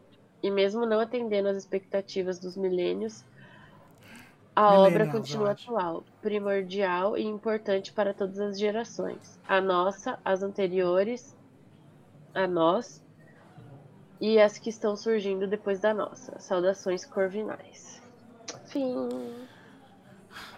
Não entendi bastante muito bem essa parte da politicamente correto, mas gente, Eu acho que não é politicamente correto. É as coisas que a gente levantou, por exemplo, sobre comentários gordofóbicos e não sei o que mais. Tipo, se tudo Então, isso fosse gente, acho que- perfeito, sem nada errado. Então, gente, mas é que assim. Não tem problema ter problemas. Uhum. A gente discute esses problemas, o que acaba sendo por si um- uma coisa positiva a gente discutir esses problemas. Mas. Sei lá, questão- pare- pa- Não, é porque parece que as pessoas querem cancelar a todo custo Harry Potter agora, só porque a J.K. Rowling é transfóbica, vamos pegar Harry Potter e queimar e jogar no lixo. Não, gente, calma. Cada um tem o seu relacionamento com a obra, cada um tem a sua forma de leitura. É, não é assim. É, vamos com calma, com, com serenidade. Uhum. É que eu acho que as pessoas tentam medir o sucesso, e isso que eu acho problemático, assim. Não tem problema ter problemas, porém, se a gente não fala deles, a gente internaliza eles e a gente reproduz. Então, não é porque a gente aponta esses problemas que a gente necessariamente cancela a obra. É, Entende?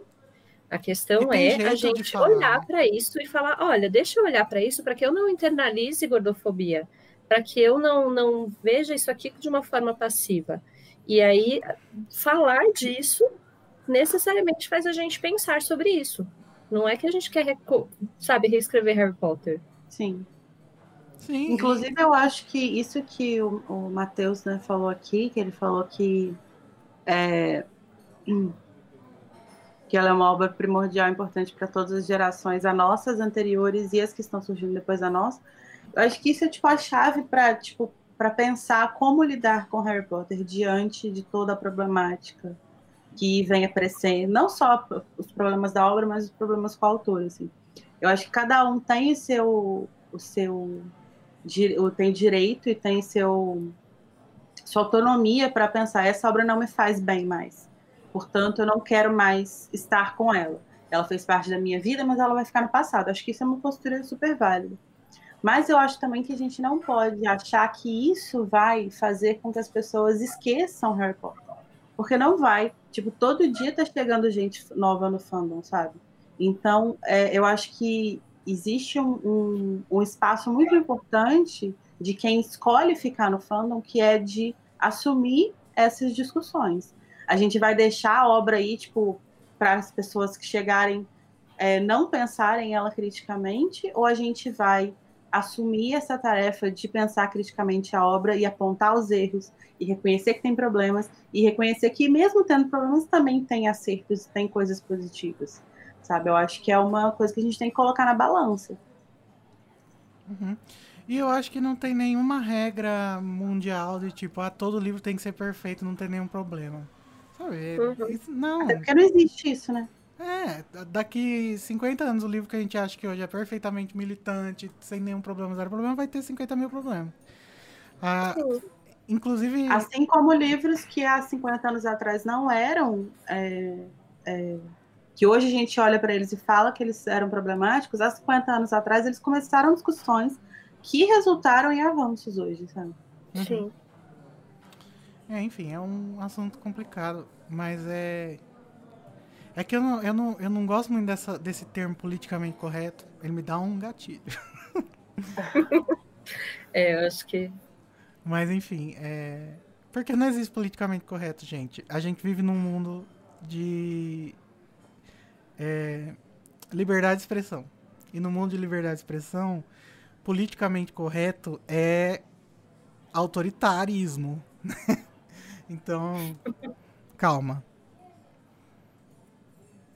Enfim, é, vamos deixar para ser cancelado. Essa semana o cancelamento chegou já. Mas tá. é, gente, eu queria, eu queria agradecer todo mundo que veio aqui nos comentários. Não vou conseguir lembrar o nome de todos, vou dar uma olhadinha aqui, ó. Marcos Mato, Raquel, Raquel Faria, Marcial Faria. Hum, tem alguma coisa aí. É, a Larissa Andrioli tá lá no chat. Paula Ferreira, Juliana Pacheco, a Natália Sevisilca, irmã da Nayara. Ô, Natália. Gisele Oliveira. Gisele, ela é ouvinte há muito tempo do Animagos. Eu amo a presença dela. Tiago José. Enfim, todo mundo. Se eu, se eu, se eu esqueci de alguém, Júlia Capuano, me perdoem. Jonas. É, Jonas. Mas. A Paula, Paula de. Paula, falei. Mas muito obrigado, gente. E obrigado a todo mundo que tá lá no grupo do Telegram. Muito legal conversar com vocês. Obrigado, principalmente também ao pessoal que apoia no PicPay. Lembrem-se que se vocês querem participar, é só mandar um e-mail para casaelefante.animax.br falando que você quer participar. A gente te chama pro episódio. E não lembro quem que perguntou aqui. Acho que é a Juliana. Como faz para mandar e-mail? Mandar Como faz pra comentário? entrar em contato? Amiga, você pode mandar em qualquer lugar. Você pode mandar na mensagem do Instagram, você pode mandar lá no grupo do Telegram, que é t.me barra é, o grupo Elefante. Você pode mandar no site animação.com.br, nos posts dos episódios, você pode comentar lá. Vários jeitos. Instagram, Facebook. É, Twitter. Ou até pelo e-mail mesmo. É, da casaelefante arroba animax.com.br. Esses- Essas mensagens vão chegar e a gente vai comentar no próximo episódio. É, Mas é isso, gente. É, Beijos. A gente espera que no próximo Metei na Colher não tenha mais quarentena, a vacina esteja aí. Nossa, Mas- tá otimista, hein? Tá otimista mesmo. Daqui a eu, dois eu tô episódios. jogando pro universo que a vacina vai cair amanhã todo dia. Um dia eu tenho que estar certa. Não, amigo, a publicação do último episódio de Prisioneiro vai demorar ainda. 10 de janeiro. 10 de janeiro já vai. Olha o spoiler aí. Ah, já dá tempo já, né? De ter Ah, vacina. não, já deu. Tá. Porra, já deu mesmo. Vamos Eu deu pra eu tomar umas 5 vezes essa vacina. Eu tomei três doses já. Gente, várias, inclusive um, bastidores, várias vezes durante a gravação, desde que começou a quarentena, lá em Câmara Secreta, a gente falava assim: ah, não, não vamos fazer referência à quarentena, porque vai que quando sair o episódio já tenha acabado. Risos, né? Nossa, gente. E até Uma grande piada. e eu, eu acredito que a gente esteja fazendo a mesma coisa aqui agora, mas não vai ser editado. Enfim, é, beijos a todos. Semana que vem tem um episódio de qual capítulo?